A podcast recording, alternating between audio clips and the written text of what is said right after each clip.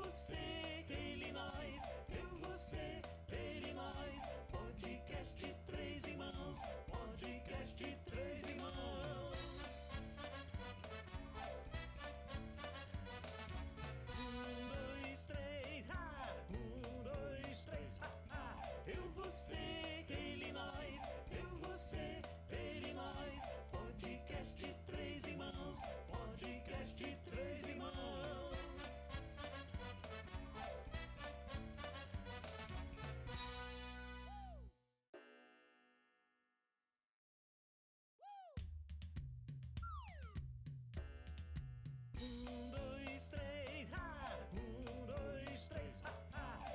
Eu,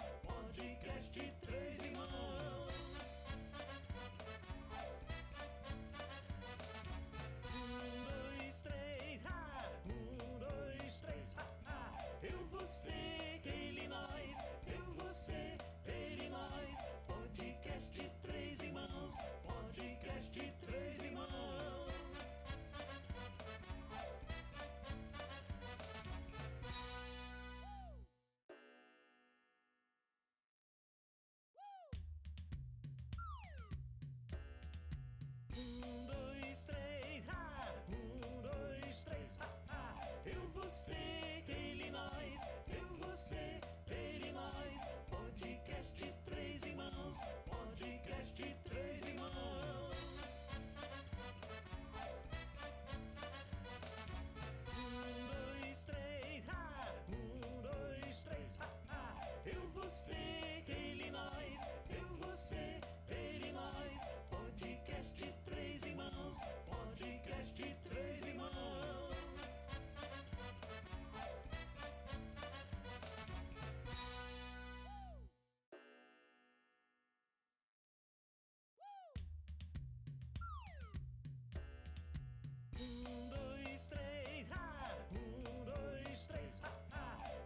você, ele, nós. Eu, você, ele, nós. Podcast Três Irmãos. Podcast Três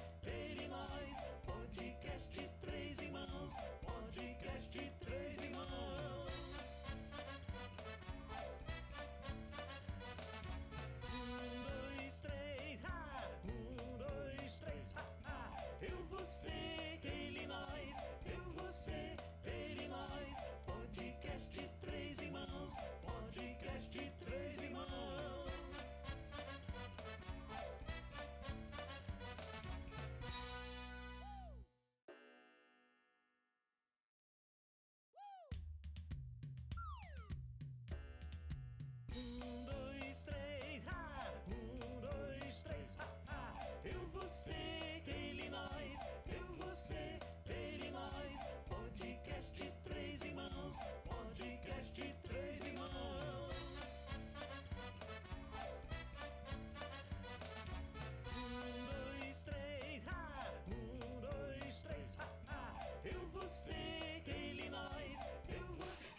Eu. Um, Dois. Três. Podcast Três Irmãos na área. Aqui quem fala com vocês mais uma vez, Rodrigo Tchó. Do meu lado, meu brother, meu irmão, Roberto Andrade Filho, vulgo Borracha.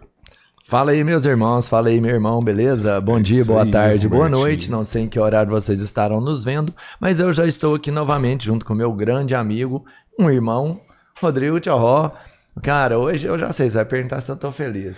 Não, faça as honras da casa, Cara, né, eu tô Robertinho? super empolgado, até porque sempre que é alguém da área de saúde, eu, além Verdade. da alegria de ter um convidado com alguém que tem conteúdo aqui, É. eu sei que a gente vai passar, além do conteúdo, uma de coisa muito utilidade importante. pública. É, como se fosse utilidade pública, realmente. E aí, assim, eu fico duplamente feliz, porque eu conheço a família, conheço o profissional pelo renome que já tem, né? Obrigada. É uma pessoa extremamente carismática, fico extremamente feliz de ter aqui com a gente a Carolina Debs. Ó, Isso aí. Valeu, tá Carol. Eu que agradeço, sempre tô muito sem casa. feliz, viu? De Massa, verdade, muito feliz pelo convite. demais. Obrigada. Ainda mais que a gente sabe que ela teve um deslocamento, né? Teve todo, todo um Nossa, trabalho pra chegar cara, aqui, sim. né, cara? Nossa, obrigado de verdade. Imagina, mesmo, prazer, assim. de verdade valeu. mesmo. Super coração. É, é, Super deslocamento. Ela tava lá em Trancoso, numa praia maravilhosa. É, é. Saiu de lá Voltei pra, especialmente para o podcast. isso, pra cumprir o compromisso. Eu falo, o Que que é responsável é diferente. Com- É missão dada, missão Médico é cumprida. assim, né? Médico é pontual nos compromissos. Tem né? que ser, né? Tem que ser, né? Tem Carol, Eu achei que você ia falar que médico perde muita, muito evento em família, porque perde também. Perde, Perde né? Você também, nem, você nem é. pode ter um, assim, compromisso, porque você tá no meio de, de uma reunião, ou vai sair pra reunião, eles te ligam, que é uma parte que ninguém entende do médico, né? Todo mundo fala assim, nossa, médico ganha bem. As Pô, muita é, coisa. é um profissional extremamente responsável, lida com uma situação que no limiar, porque é a vida da pessoa, Uhum. né? E, e a qualquer instante. Então, qual é o preço, né? E qual é o valor que o profissional tem nessa hora? Porque ganha bem, mas será que é justo? Porque é um valor, uma doação que para mim não tem preço, É, né? certeza. Todo valor é pouco. Você já chegou a fazer plantões, assim? Você tá falando, assim, que abdicou de festas, né?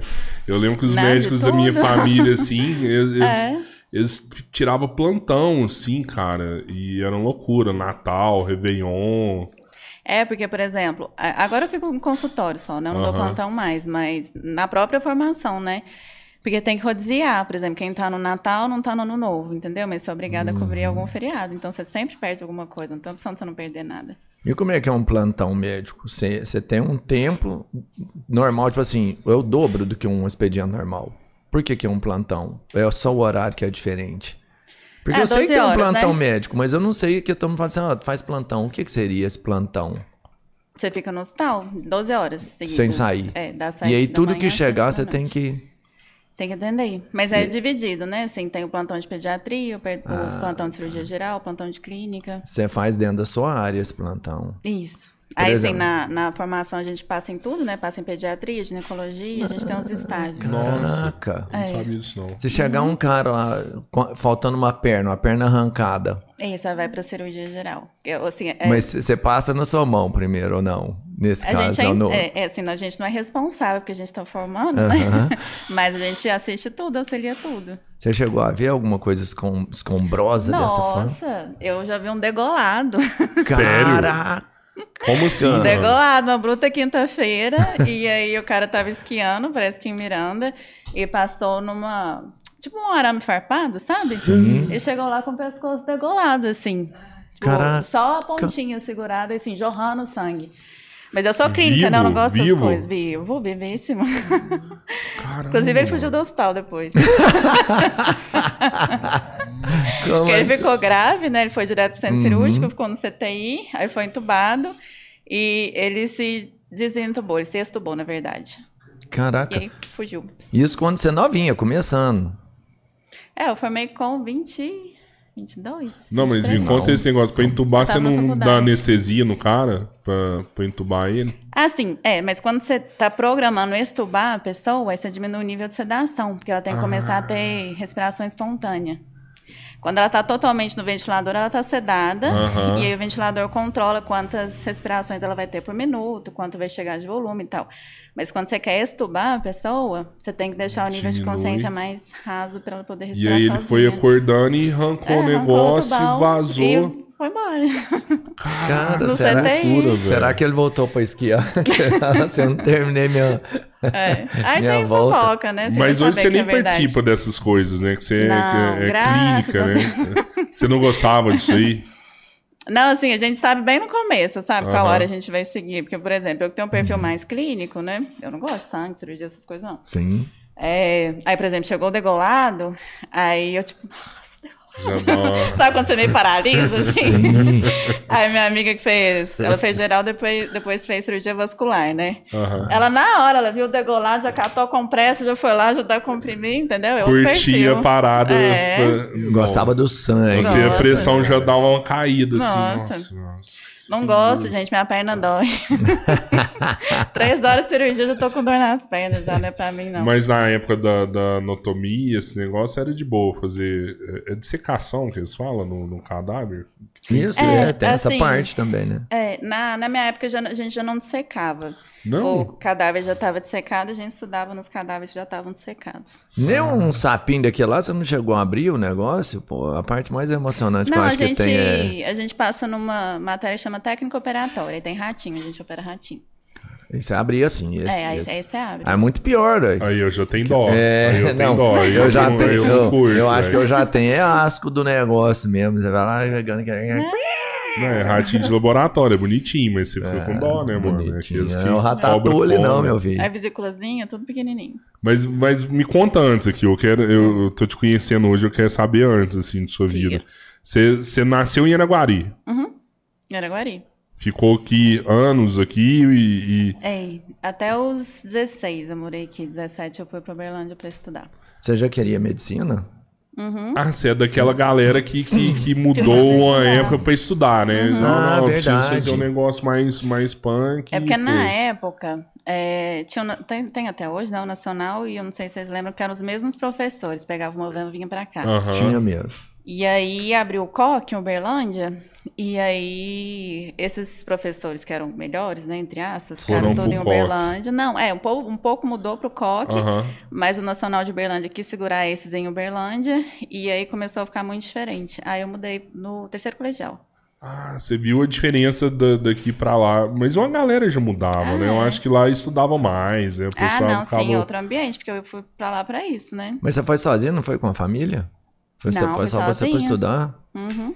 Mas eu fiquei sabendo que você é dos mais inteligentes, assim, que você nem precisava estudar muito pra passar Não. nas coisas. Assim, eu pego fácil as coisas, mas eu estudei muito pra passar, que o isso. Gustavo teve muito. aqui, o Gustavo falou que você ia tirar as Foi, coisas de foi. letra. Ele falou assim: minha irmã é dos mais Não. inteligentes Mas e, e pega muito. tudo. No terceiro, nossa, estudei demais, demais, demais, demais mesmo. Até porque, assim, quando você prestou esse vestibular, e foi na UFO, né? Uhum. Cara, era o, o vestibular, acho que mais difícil que tinha na região, se não Uhum. no Brasil, porque eram milhares de concorrentes para. Não sei se eram 100 Era, eu vagas, né? fiz, eu passei país, eram 20 vagas do país, 20 vagas do vestibular. E você país não lembra existe Aham, mais. aham. quantos tinha por vaga na época? Eu acho que Tinha o 20. máximo que eu vi. Ah, era 20 pessoas por vaga? Aí. Eu acho que eu cheguei a ver. Ah, não. É, não, número de concorrentes eu não tenho Não, ideia. é, eu Tinha tenho certeza- 20 eram vagas, milhares, né? Eu, é, eu pensei, eu falei, deve milhares. ser Não. maior. Porque o máximo que eu lembro, assim, de ter visto, eu acho que foi 200 por vaga. É, Um é uma negócio coisa assim. assustadora. da UF, da Por que, que eu, eu me assusto quando as pessoas falam assim, 200 por vaga? Porque tem quatro ou cinco animal que é um aleijado que eles vão passar. É. E aí de 20 já sobra só umas 14 vagas. e aí de 200 você já muda para um cenário tipo Não, de... mas, É. cara, nem, 400 nem por isso vaga, é o é, assustador. Assim, Sabe? na hora que fala 20 por vaga, ninguém tá brincando ali. Não, é 20 não. pessoas muito foda Sim, que tá ali sim, tentando é. aquilo lá, né? Mas sabe o que é pior que o vestibular de medicina? É a prova de residência, porque você tá concorrendo só com médico, que é já gente que estuda assim, tá acostumado a estudar, estudar, estudar mesmo. Você acha a prova de residência mais Muito. punk? Não, não sou eu, todo mundo acha. Nossa. Porque assim, querendo ou não, quando você vai prestar vestibular, a maioria tá muito dedicado, mas sempre tem um, tipo assim, hã, aham. prestar, vou ver o que, que vai dar, entendeu? Vou conhecer a prova. É. É, agora na residência, não, na residência todo mundo ensinando pra valer. E na verdade a prova mais difícil de todas que a gente faz é chama prova de título. Que ninguém acha que, assim, povo leigo nem sabe que isso existe, a gente presta mais Eu nunca ouvi falar. também. para outros médicos. Assim, é, porque como você vira especialista no Brasil? De duas formas. É, ou você passa na prova de residência médica, que é um vestibular só para médico, e aí tem as áreas gerais, né? Por exemplo, você faz, eu fiz endócrino, eu tive que fazer clínica médica dois anos, aí isso é uma prova para eu passar em clínica médica, e aí depois prestei outra prova para fazer endócrino. Né, por exemplo, cirurgia geral, as- todas as especialidades cirúrgicas vão para cirurgia geral, aí tem de ortopedia, ginecologia, o que você quiser fazer, né? Sim. E aí a residência médica dura de três até cinco anos, as mais longas, né? É muito tempo ainda. Só que, então, ou você faz essa prova de residência médica, se for uma residência reconhecida pelo MEC, no final do processo você já pode se intitular especialista, o MEC já te reconhece. A residência é um treinamento que eles chamam de teórico prático. É, você vive de dar plantão, atender em consultório, sabe? Só que só da sua especialidade. E aí tem os chefes que te orientam, né? Conduta e tudo mais, mas você já é médico. A outra forma é fazer pós-graduação, igual todo mundo faz. Só que é, o Conselho de Medicina considera que a pós-graduação é muito mais teórica do que prática. Então, não adianta só você fazer é, pós-graduação no final de semana, por não sei quanto tempo, e depois intitular especialista, não. Você tem que cumprir uma carga horária, você tem que provar que você conseguiu estágio em algum lugar, por exemplo, e atendeu Sim. naquela especialidade. E no final desse processo, se você tiver feito pós-graduação, você, você pre- presta a tal da prova de título. Que é o cão chupando manga. Porque é justamente uma forma de, tipo assim, não, você fez pós-graduação, mas eu quero saber se você realmente estudou, sabe? Se você realmente está apto para ser especialista. Você não tava dormindo no estágio, É. se você não ia lá, arrumava uma maca e ficava Mas é puxando. muito difícil, assim, a taxa de aprovação é tipo, próxima de 50%, sabe? Nossa, já, já é um profissional, você já tá Ou dentro seja, da você área. acha que a residência é, é até mais fácil. É, no é só que lá você não compete contas. com ninguém, lá você tem que ter uma nota mínima. Ah, tá. Entendeu? Tá, tá. Na Mas residência acho- você compete pra, pra fazer residência. É, por vaga, igual vestibular. Uhum, por exemplo, entendi, endócrino são duas vagas por ano só. Nossa, De cara. É hospital. muito difícil. Nossa. Isso limita, então. A gente entende que tem uma escassez de profissional, Uhum. mas é quase impossível suprir isso, porque não dá pra. Né? A gente precisa de mais gente na área. É, Mas dois por né? ano- é, Assim, especialista, formando- assim, é, especialista. É difícil. Mas até médica a gente já falou aqui que ainda falta médicos no Muito, Brasil. Eu Acho muito. que a proporção aqui é de 1 pra, 1 pra 100, eu acho. Não. É O Pedro já olhou mil, isso aí. mil pra cada pessoa. É, tipo assim, um mil pessoas. pra cada mil, pra cada mil mil pessoas. pessoas. né? É, pois é, o ideal seria 1 pra 10. Eu É, imagina isso. Você você não tem. eu- Assim, eu já vi outras estatísticas, na verdade, que o Brasil O que que tem é? mais médico do que outros países. Sério? Ah, mas não é, não é. O mercado não é saciado ainda não. Eu vejo escassez. Eu te falo assim, é que Aqui em Araguari, por exemplo, vou- vou citar onde a gente tem um maior entendimento. São 100 mil habitantes, cento e poucos mil habitantes. Conheço uma grande quantidade de profissionais da área, mas eu, por exemplo, sempre que eu procuro, o meu horário é, é bem pra frente. Tipo assim, ah, tem daqui uma semana, Entendi. tem daqui 10 dias, e dependendo da situação, daqui três meses. Sim. E eu vou te sim, falar, sim. quando você tá falando de saúde, uma hora, um dia é muito tempo. Então, se os caras conseguem atender a gente com uma semana, dez dias, tá faltando. Né? A saúde tem que ser imediata, né? Um, um dia. Se o cara tá com dor, então, uma hora ele tá. Ah, não, mas aí são prioridades diferentes, porque assim, é, é entendido que consultório não é para tratar urgência. urgência é pronto-socorro, Ah, entendeu? Sim, entendi, Então, assim, entendi. na verdade, você tem que ter um número X de generalistas para atender em pronto-socorro, mas, assim, especialidade não precisa ter tanto. Entendeu? Entendi, legal, entendi é total. Se, se eu tiver, por exemplo, se for um caso diferente, se for urgência, Vai É pronto-socorro e você o pronto-socorro atende, acaba é, encaminhando. entendi. A consulta é que é- também, né? Aí resolve o boro lá da hora e aí encaminha para o especialista, entendeu? então, legal Não, isso aí. sentido. Porque, Mas por é- exemplo, quando eu formei, aqui na região mesmo, quando eu formei, formei em 2000 e... Se vou falar bobeira, acho que foi 2012. Acho que foi 2012. Por aí. É, lá em Uberlândia eu podia trabalhar onde eu quisesse. Tinha vaga em PSF, tinha vaga em hospital para dar plantão, assim, podia escolher medicina Como médica, É, generalista. generalista. É, hoje em dia o pessoal forma, não tem onde trabalhar, não. Ah, tá. Sério, fica desempregado. Caramba. É, já tem É, muito. tem- não, não tem nos grandes centros, né? Eles acabam ter tendo que É, ir pra, pra questão do longe, né? interior. É. Vai pro Pará, vai pro Uhum. norte, né? Não, eu acho que é mais ou menos isso, né? O, Profissional o- tem, então, na verdade, tá faltando um pouco de estrutura. É, porque acaba que quem forma não quer ir pra interiorzão, entendeu? Até Aham. teve uma época que eu. Acho que deve existir isso ainda, não sei. O governo, para estimular as pessoas a irem pro interior, por exemplo, gente que acabou de formar, porque tem demais agora, Uhum. é, você trabalhava um tempo no interior e aí você ganhava como se fossem uns pontinhos a mais na prova de residência. uma Ah, vantagemzinha, entendi. entendeu? Aí é interessante, né? Porque já é difícil, o cara vai pro interior, pontos a mais, já tem uma diferença do outro. É, só que aí depois vai embora, né? Então, assim, Ah, mas pelo menos por Supre- um é, instante. É, temporariamente é. Ô, Carol, e por que, que você foi no endócrino? Me conta aí. Então, eu não tinha nem noção, né? Entrei assim, super cru na medicina, não tinha nem ideia. E. Ah, então, é a tal da prova da residência, né? Porque assim que você entra na, na faculdade, aí você descobre que existe essa tal dessa prova de residência e você tem análise de currículo também, não é só a prova, você tem uma análise de currículo, e aí quanto melhor for seu currículo, melhor lá na frente. Aí a gente tem que tentar caçar umas coisas, tipo assim, liga acadêmica, monitoria, sabe? Umas coisas dessas. Quem tem. Na UF tem muito pouco, mas. Pro, é... Gente. Programa de iniciação científica, sabe? Tudo isso você consegue Sim. pontuar. Se tiver prova de inglês, prova de outras línguas, sabe? E aí eu entrei na liga de endócrino. Aí, porque tinha liga de cirurgia plástica, não sei o quê. Aí uma amiga minha que, que morava comigo, né? Que eu morava é, com outras duas colegas. É, aí a gente falou, ah, vamos entrar nessa de endócrino, né? A gente não tinha entr- entrado em nada ainda. aí vamos entrar nas duas. E aí, na verdade, a primeira coisa que eu gostei muito de endócrino foi de. A liga era, era de diabetes, na verdade. E aí tinha muito essa parte de insulina. Uhum. E aí eu achava muito legal insulinizar paciente, sabe? Mas você não tinha ninguém da família que tinha um Não. problema, não. Você gostava de executar o procedimento mesmo. Porque assim, como eu gosto muito de área clínica, então eu estudava muito fisiologia, como é que funciona assim normalmente, aí como é que acontece na pessoa que tem diabetes, aí cada insulina é de um jeito, entendeu? Tem um perfil Ah, é? de farmacocinético, por exemplo, tem insulina que dura é, por volta de 8 horas, tem insulina que dura 12, tem insulina que dura até mais de 24 Nossa, eu não horas. sabia disso. Nem? É. eu, pra mim, Ah, por que, a pessoa não é- toma insulina que dura mais, então? Não é melhor? Então, aí que é interessante, porque assim, a gente que não tem diabetes, a gente secreta insulina o tempo inteiro, mesmo em jejum, Uhum. mas uma taxa pequenininha.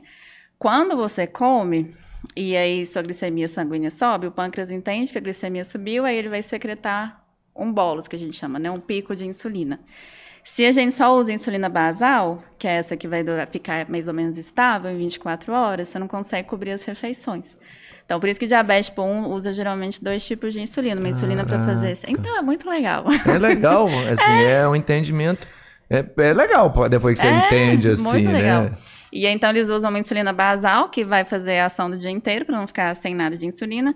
E usa a insulina para cobrir as refeições, que tem ação Porque mais tem rápida. os picos e. É, porque senão vai fazer hiperglicemia em vários momentos.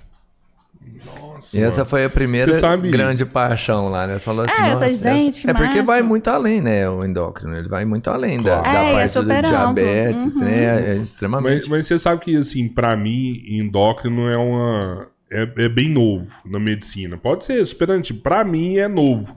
E, e eu vi, assim, que depois que o pessoal começou a falar de endócrino, mudou a vida dos diabéticos, assim. É, é impressão minha isso aí ou realmente isso aconteceu? Não, porque é, antes de, da invenção de- da insulina, o diabetes 1 morria, né? Não, sim, mas Era eu que ele assim, morreu de repente, é- antigamente, é- é De que que tipo- morreu? Morreu de repente. Você pega, minha, minha família tem vários diabéticos. E, Uhum. e tudo bem, eles sempre tomaram insulina e tal. Mas depois que eu vi eles começarem a consultar com endócrino, parece que a, a qualidade da vida deles melhorou, sabe? Hã? É, porque tem muita gente ainda que trata diabetes com cardiologista. É porque geralmente quem é diabético é hipertenso, Uhum, aí muita gente fica com cardiologista, mas especialista em tratar diabetes é o endocrinologista. Fica mais Cara. bem tratado mesmo. Então, Então- você concorda, fica mais bem, trata- bem é, tratada assim, essa por galera. exemplo, eu trato hipertensão, evito, até trato, é melhor tratar com um cardiologista, entende? A hipertensão. É porque como a gente faz clínica médica, quem faz clínica médica ou pode fazer cardiologia, ou endócrino, ou gastro, por exemplo, entendeu? É tudo a mesma área básica. Aham. Aí, assim, um, um basicão, né? Todo mundo sabe fazer. Mas é, o, ideal é que você vá para especialista.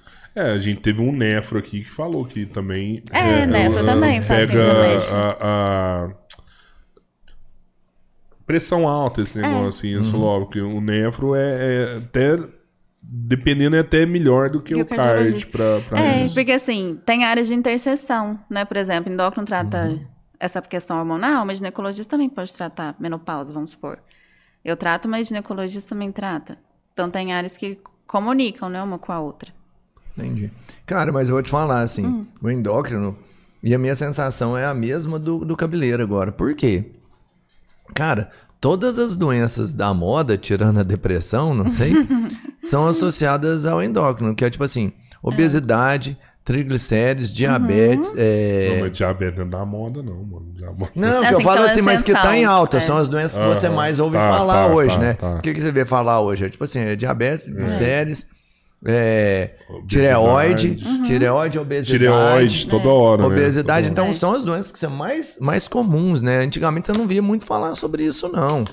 Né? É, mas porque, assim, com a evolução da, da medicina e da, da questão do sanitarismo também, antigamente o pessoal morria muito de doença infecciosa. Por conta de questão sanitária, né? É, não tinha vacina também, então hoje em dia a gente tem muita doença que foi erradicada por vacina, então o pessoal morria mais cedo e do- morria muito por doença infecciosa. À medida que foi evoluindo e a gente foi aumentando a expectativa de vida, aí aumentou a doença crônica não transmissível. Aí agora é câncer, é hipertensão, é diabetes, essas coisas mesmo. Cara, Nossa, e a expectativa de vida, é. cada dia que passa, aumenta mais, né? Uhum. E aí vai aparecendo esses problemas. É porque, cara, é isso que você falou, olha assim, tanto que é legal, assim, que você falou, assim, de entender da diabetes, que você, você falou, olha que legal, e é mesmo, né? Depois que a gente entende o funcionamento. Essa, essa idade crescente, né? A expectativa de vida maior, ninguém, por exemplo, realmente ia ter um grande problema com diabetes, que morriam muito jovens. E aí não, provavelmente não desenvolvia. Não é que é uma doença de idoso, mas é um tempo maior para o organismo É, meio que começar a ter. É, risco. o organismo começar a parar de funcionar perfeitamente. E, e por que, que tem esses diabéticos mais novos? É o pâncreas que não produz a, a insulina? É uma deficiência do pâncreas deles? É, o pâncreas não produz insulina, é, geralmente é autoimune. É, o próprio corpo produz anticorpos que começam a atacar as células do pâncreas e ele não produz insulina. Aí eles dependem exclusivamente de insulina para sobreviver. Mas isso é genético? Ou é alguma doença que você pode desenvolver? É, tem a sei. parte genética, mas assim, toda doença autoimune tem um tipo um background genético, mas a gente fala que tem que ter gatilho. Sim. Aí tem vários tipos de gatilho, pode ser infecção na infância, É, assim, doença autoimune não é uma coisa muito bem compreendida na medicina ainda não. Nascer, ele não nasce com aquilo. Ou chega. Tem diabetes congênito também, tem diabetes que manifesta desde nenenzinho. E aí é difícil, né? Porque, assim, é, por exemplo, aleitamento é livre demanda, não tem muito uma previsibilidade, né? Uhum. De alimentação. Porque quem tem diabetes tipo, depende de insulina tem que ter uma vida bem certinha, assim. Que horas você vai comer, hora de aplicar insulina. Nossa, que triste, cara. É, esse lado também foi uma coisa que me comoveu, né? Assim, por mais que eu gostasse muito dessa... Da questão da fisiologia, Uhum. né? É, acho que foi a primeira doença, assim, que eu vi dentro da medicina que eu pensei, tipo assim, nossa, é punk, né? É, no. Muito. É, E, e uma outra coisa que eu acho interessante também é que não tem receita de bolo, porque cada paciente você vai tratar de um jeito. Cada paciente come uma coisa, acorda no horário, dorme no horário, tem uma rotina. Então, assim, você tem que conversar muito com o paciente, entender muito a rotina dele, pra você conseguir tratar bem tratado. Se for tratar todo mundo igual, dá errado. Mas Caramba. tem, tem casos que o, o- a pessoa se torna diabético e, e depois ela volta, ela se cura da diabetes. Tem isso também, não tem? Tem, mas é diabetes tipo 2. Que Ah. é, esse diabetes está associado com envelhecimento, principalmente a ganho de peso, na verdade. Se for um diabetes tipo 2 de início recente e a pessoa emagrecer, nem precisa voltar ao peso normal, mas ela perder entre pelo menos 7% do peso, ela consegue, a gente chama de remitir o diabetes. A gente não chama de cura, porque se o peso voltar, diabetes, diabetes volta, volta junto. junto. É. Mas para essas doenças todas, é, hipertensão, diabetes, todas essas que estão relacionadas com o ganho de peso, se a pessoa emagrece pelo menos 7% do peso, costuma já melhorar. Nossa, é pouco, hein? Eu achei que tinha que É perder bem pouco, mais. é. não- Mas as pessoas têm uma ideia muito errada de, de tratamento de emagrecimento. Eles acham que a ideia é você virar a Barbie. Pegar uma pessoa que tá obesa, e não é isso. A- a- o fundamento do tratamento é justamente melhorar parâmetro de saúde. Parametrizou, tá tudo ok. É, é isso. É, assim, por exemplo, no consultório. Eu sempre explico isso para paciente, porque a maioria tem essa ideia de que tem que chegar no IMC normal de novo. E é meio que inviável, assim, para a é maioria difícil, das né? pessoas. Desmotiva. Muito, A pessoa desmotiva. chega lá igual eu lá, MC 42. Você fala, não, você tem que chegar a 34. Eu falo, mano, É, então. possível. É real. Possível. Não, eu não gosto é de sanduíche, é, eu né? gosto de lasanha, eu gosto de comer, velho. Mas não é só isso, assim. É... Nossa, é tão amplo isso, mas. é, Obesidade é uma doença muito parecida com as doenças psiquiátricas, sabe? Tem muito preconceito em torno de, de obeso, assim, as pessoas acham que é um problema delas, que elas têm que dar conta sozinho. É muito parecido com o distúrbio psiquiátrico, eles não reconhecem como se fosse uma doença, entendeu?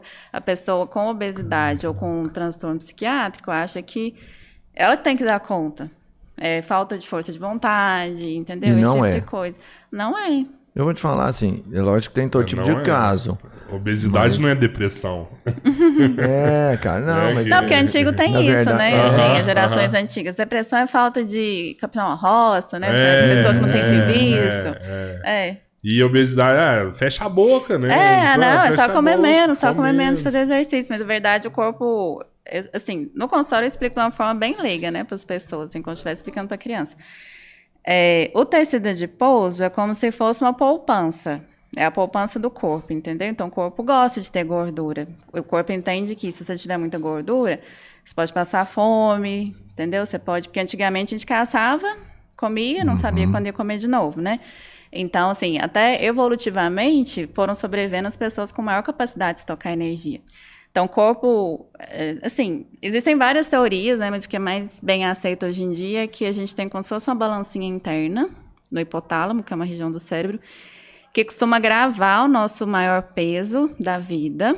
E se a gente não vigiar, ele joga a gente no nosso maior peso de novo. Aí eu brinco que é igual a gente, né? A gente gosta de ter uma poupança farta não cheia, né? né? Aí a gente vê que a poupança tá esvaindo, você fala, meu Deus do céu, o que eu vou fazer? O corpo é mais ou menos a mesma coisa. Então, assim, realmente tem reações fisiológicas que o corpo lança a mão para tentar reaver aquele peso. Tem uma diminuição pequenininha no metabolismo, sim, são cálculos estimados, mas para cada quilo de peso, quilo de peso que a pessoa perde, o metabolismo pode diminuir em torno de 20 calorias, 20 a 30, e sensação de fome aumenta. O pior é a sensação de fome, porque, assim, pelos cálculos, para cada quilo de peso que você perde, sua fome pode aumentar cerca de 100 calorias. Então, se você perde 10 quilos, Puta sua fome aumenta proporcionalmente. Mas entendeu? aí é o aumenta. efeito sanfone céu. isso aí, então. hein? Então, por isso que tem que vigiar. Por isso que é doença crônica. Tem um tempo pro organismo desentender isso ou não? Isso é eterno? Dá um reset, você fala? É, tipo, zerar esquecer. tudo? Então, ai, tem alguns eu falei estudos. alto? Não, meu fone que Ah. caiu. É, Achei, achei que eu tinha dado um grito aqui. que Estralou o ouvido da aqui. é, tem alguns estudos sugerindo que a pessoa tem que manter o peso novo por 3 a 5 anos consecutivos para conseguir Uhum. mudar esse set point, sabe? Dentro do cérebro. Aí o corpo acalma, tipo assim, não, não morreu até agora, não vai morrer mais, não. Nossa, é, é sacanagem. É, é- é o negócio, a parte do cérebro é o hipotálamo. Hipotálamo. São mais de que que 200 não- reações que controlam o que que a gente põe na boca. Caraca, mano. Por isso que não é Mas- simples, entendeu? E por isso que tem muito preconceito mesmo. Por isso que a, a BESO, né, que é a Associação Brasileira de Obesidade, tem campanha todo ano e com conscientização desse tipo de coisa. Porque as pessoas obesas são estigmatizadas. É o preguiçoso, que não gosta de fazer exercício. É Igual, igual eu falei, é muito parecido com a doença psiquiátrica mesmo. Mas é tipo um outubro rosa? Tem uma época que eles mostram isso? Uhum. Cara, nunca vi. E, se eu não me Assim, engano, é por, por volta dessa época mesmo. A gente pode procurar, que eu não sei de cor. Sou A gente vai descobrir isso agora mesmo. Mas tem, tem o mês de conscientização. Aí, inclusive, é, o, o slogan é obesidade eu trato com respeito. Entendi. Eu trato com respeito a obesidade. Os gordinhos são mais legais. Ah, não tem nada a ver uma coisa com a outra, tá? Eu respeito o gordinho. Quer dizer que o gordinho é mais legal. Não, Quer dizer que ele sabe é onde triste, tem a é. melhor Eu, churrascaria. eu tô, né? eu tô brincando, mas é triste demais. É, né? não é triste. Muito.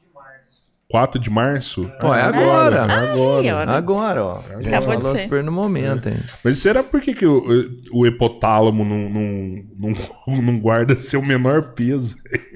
Guardar seu maior peso é muita Não, sacanagem. o peso médio, pelo menos, né? É, o Não. peso médio, pô, Já que faz ele é uma conta inteligente, vamos fazer uma média aí. ó. É. É, é Custo-benefício. ganancioso igual a gente, né? A gente É, sempre quer mais. Custo-benefício, caramba. aí Não, sacanagem do caralho. Ah, mas é porque a gente evoluiu muito, né? Assim, a gente é totalmente diferente dos outros animais. A gente tem supermercado, a gente tem fast food, a gente tem comida embalada. Então, Mas- tudo contribui, na verdade. É tem essa questão vida, evolu- né, o ritmo que- de vida, todo mundo trabalha cada vez mais sentado. É, e, na verdade, por exemplo, o ganho de peso ao longo da vida tem a ver com um pouco, é, tem a ver um pouco com diminuição do metabolismo, mas tem muito mais a ver com que a gente fica muito mais quieto do que quando a gente é mais novo. Uhum.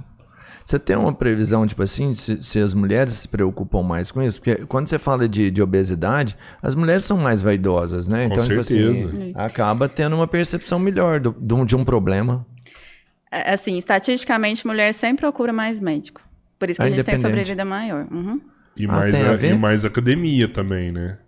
É, tem essa que- essa questão da pressão estética, que é muito maior em cima de mulher Sim. sempre, mas mulher cuida mais da saúde, procura mais médico, trata melhor, usa mais remédios, tem vários estudos mostrando. Inclusive, é um dos motivos que a expectativa de vida de mulher é maior do que de homem. É difícil você ver mulher gorda assim. Não, e não vê é. homem Eu, eu não sei, não. Eu já vou começar a discordar agora, que eu vou começar a conclusão. Que é- eu, eu Você não vai arrumar sei. problema, maluco. Não, eu vou ser vencido, lógico. Mas né, não, eu falo assim, a expectativa de vida da mulher, é, eu acho que isso é, é do DNA mesmo, do sexo, sabe? A mulher Não, vive mais não. do que o homem, Lógico ela nasce Não. viver mais. Ela nasce pra é viver não. mais. Lógico que não. Por Depende exemplo, no da época. consultório, situação típica, a mulher leva o marido pra fazer check-up, entendeu? Entendo, sim. pega pelo colarinho. Uhum. Doutora, eu trouxe ele aqui porque tem não sei quantos anos que ele não vai no Verdade. médico. Isso é verdade. Aproveita e pede tudo que você pode pedir pra ele, que ele só volta aqui daqui cinco anos. Isso é um caso muito É. comum. Muito, né? Já tem todo mês. Se pegar na pré-história, as mulheres morriam primeiro que os homens. Tudo depende. Não, quem, quem pegou esse dado? Larga de ser Não, maluco. Ah. Eu tô te falando. E, e deixa eu te falar, doutora, tem, tem, igual no caso das doenças psicológicas, né? Se trata com remédios. Uhum. Tem os remédios que você pode tratar essas ah, doenças da obesidade? Sim. Mas, na verdade, eu até sei que tem, assim, mas eu Tem que falo pagar assim, consulta, tá, um, de um remédio muito moderno. Tem um, algo muito moderno, assim, que você toma, emagrece e pode comer à vontade. Comer à vontade de emagrecer são coisas incompatíveis. porque o que, que os droga. remédios fazem. é, nenhum remédio. A única coisa que vai lá e tira gordura pra gente é a lipo, né? Os remédios todos, de alguma forma, vão fazer você comer menos. Ou porque tira sua ansiedade em relação à comida, ou porque melhora a saciedade, ou porque tira o apetite mesmo. E aí, isso é uma coisa interessante, porque às vezes o remédio tá funcionando, às vezes a pessoa não tem fome, mas ela continua comendo, aí não vai emagrecer, entendeu? É uma necessidade psicológica mesmo, porque ela não tá com fome, né? Ela, ela acha que ela tem que comer. Eu nem sei se Mas é é por várias psicológico, cara. questões. É. Tem muita questão do prazer também. Quando eu falo que são mais Hum. 200 vias, né? E tem a questão genética também. É, e- a, ma- a maioria dos casos de obesidade tem, tem fundo genético mesmo. É poligênico, que a gente chama, não é um gene específico que a gente culpa, mas, por exemplo, tem pessoas que demoram a ter saciedade, realmente tem que comer mais para levar esse estímulo de saciedade para o cérebro. E tem pessoas que têm muito mais prazer ao comer. Entendeu? Igual gente que às vezes é mais suscetível a ficar viciada em droga, porque estimula muito mais aquelas regiões cerebrais, sabe? De recompensa. Certo. Tem gente que tem muito mais prazer em comer. Isso pode acontecer, por exemplo, com a bebida. Sim. É, eu entendi total. Mas quem É. bebe muito não engorda. Engorda. Nossa, Ah, bebida alcoólica é uma das coisas é mais calórico, calóricas né? que É calórico Sério. Nossa, não fala isso não, Muito. mano. Você nunca ouviu a história da cerveja ser o pão líquido? Nunca, sério, eu não sabia Pão disso líquido eu não. nunca ouvi falar, não, mas É. eu Sabe sei que o não. álcool é. Tem cara igual. Eu lembro do Hernando. O Hernando tava. Teve uma época que ele Uhum. tava treinando pra trincar a barriga, né? Sim. Ele falou assim, cara, eu só não trinco a barriga por causa da cerveja. Se eu cortar a cerveja, eu dou conta de É. trincar. É, uma long neck ou uma latinha que vale um pãozinho. Então, assim, ninguém come 10 pãezinhos, mas uma galera bebe 10 É. latinhas tranquilo. Não, bebo 40 latinhas. Aí 1.400 50. calorias se for 10, né? Entendi muita É coisa melhor da minha quando eu comer vida. 50 pãozinhos. Entendi muita coisa. Tem uma coisa que, por exemplo, pra mim, eu odeio barriga trincada. Só que, cara, é, é isso aí, mano. Se você, eu acho, às É vezes, que se você se ligar nisso daí, você, fica- você fica biruta, velho. Uhum. Porque aí você fala assim, ah, então não vou beber cerveja, eu vou beber só uísque. Aí a hora que você vê, você tá mal do, do, do fígadozão, você tá mal de outras coisas. É, tudo vai qual- depender qual- da quantidade, que o povo pergunta, né? Qual bebida que é a menos calórica? Na Uhum. verdade, o que é calórico no, na bebida alcoólica é o álcool em si. Um grama de álcool tem 7 calorias. Então, se a gente for comparar ml por ml, a cerveja é bem menos calórica, porque o teor alcoólico dela é menor do que do uísque, por exemplo. Entendeu? Caraca. Só que, por ter o teor alcoólico menor, você bebe muito mais pra ficar bêbado, e aí no montante total costuma ficar muito pior do que o uísque. Entendeu? Porque às vezes o uísque o cara bebe, sei lá, dois, duas doses. Três doses ali, É. tá de boa ali, né? Cara, mas é muito maluco isso, mas eu gostei muito dessa aula. Do Eu vou pãozinho? começar, é, eu vou começar a fazer meus cálculos. É, não, É, eu o não povo fala, fala, doutora, eu vou beber o nome de você falando do É, pãozinho. não, não, eu não sabia que eu gostava tanto de pão, rapaz.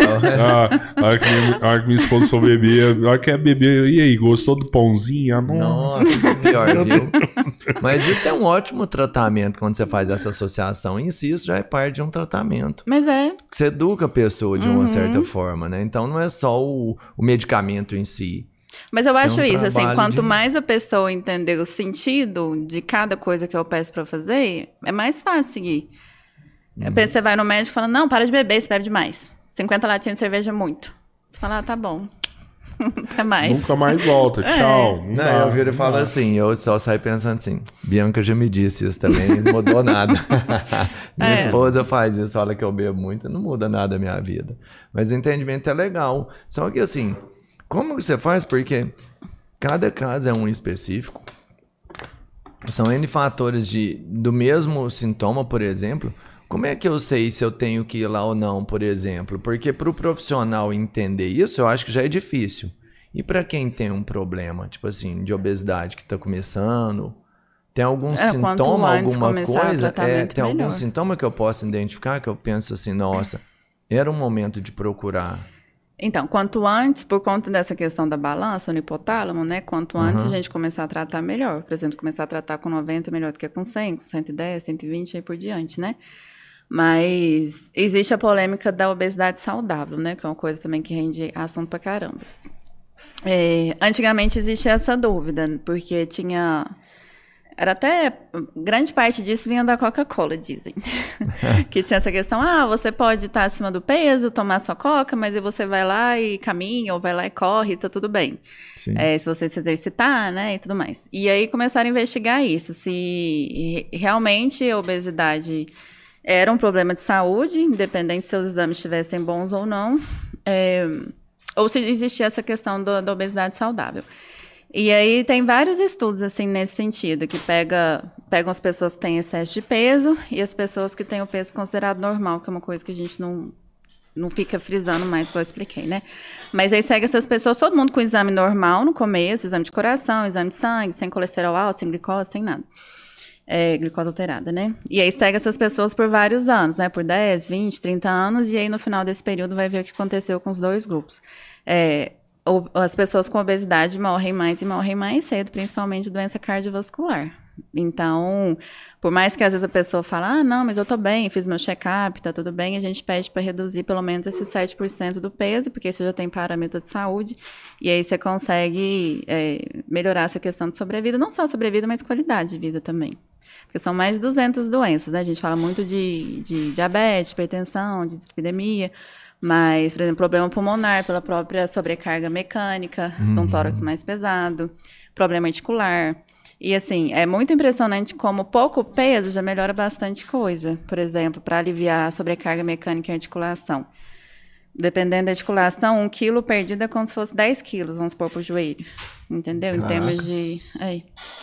Então, isso é bom, porque assim, eu acho que isso atrai mais as pessoas para tratar peso, sabe? Porque grande parte ainda tem essa ideia, tipo, nossa, eu vou lá, o médico vai falar que eu tenho que perder 30 quilos, 40 quilos, né? E na verdade é pô, assim, não é uma coisa fácil, né? Obviamente que a pessoa vai ter que se esforçar, mas é relativamente pouco, assim, se você pensar em números absolutos. Mas hoje 7% você consegue com, com remédio, por exemplo. Tem remédio que entrega 10%. Na Não? verdade, a, a média é bem. É bem... menos? Agora, assim, é, com esses análogos de LP1, né, que é Victosa, Saxenda, Ozempic, Aham. Trolacid, o pessoal tá indo muito para essa linha, então vai chegar muita coisa para tratar a obesidade, como você diz, mais moderna.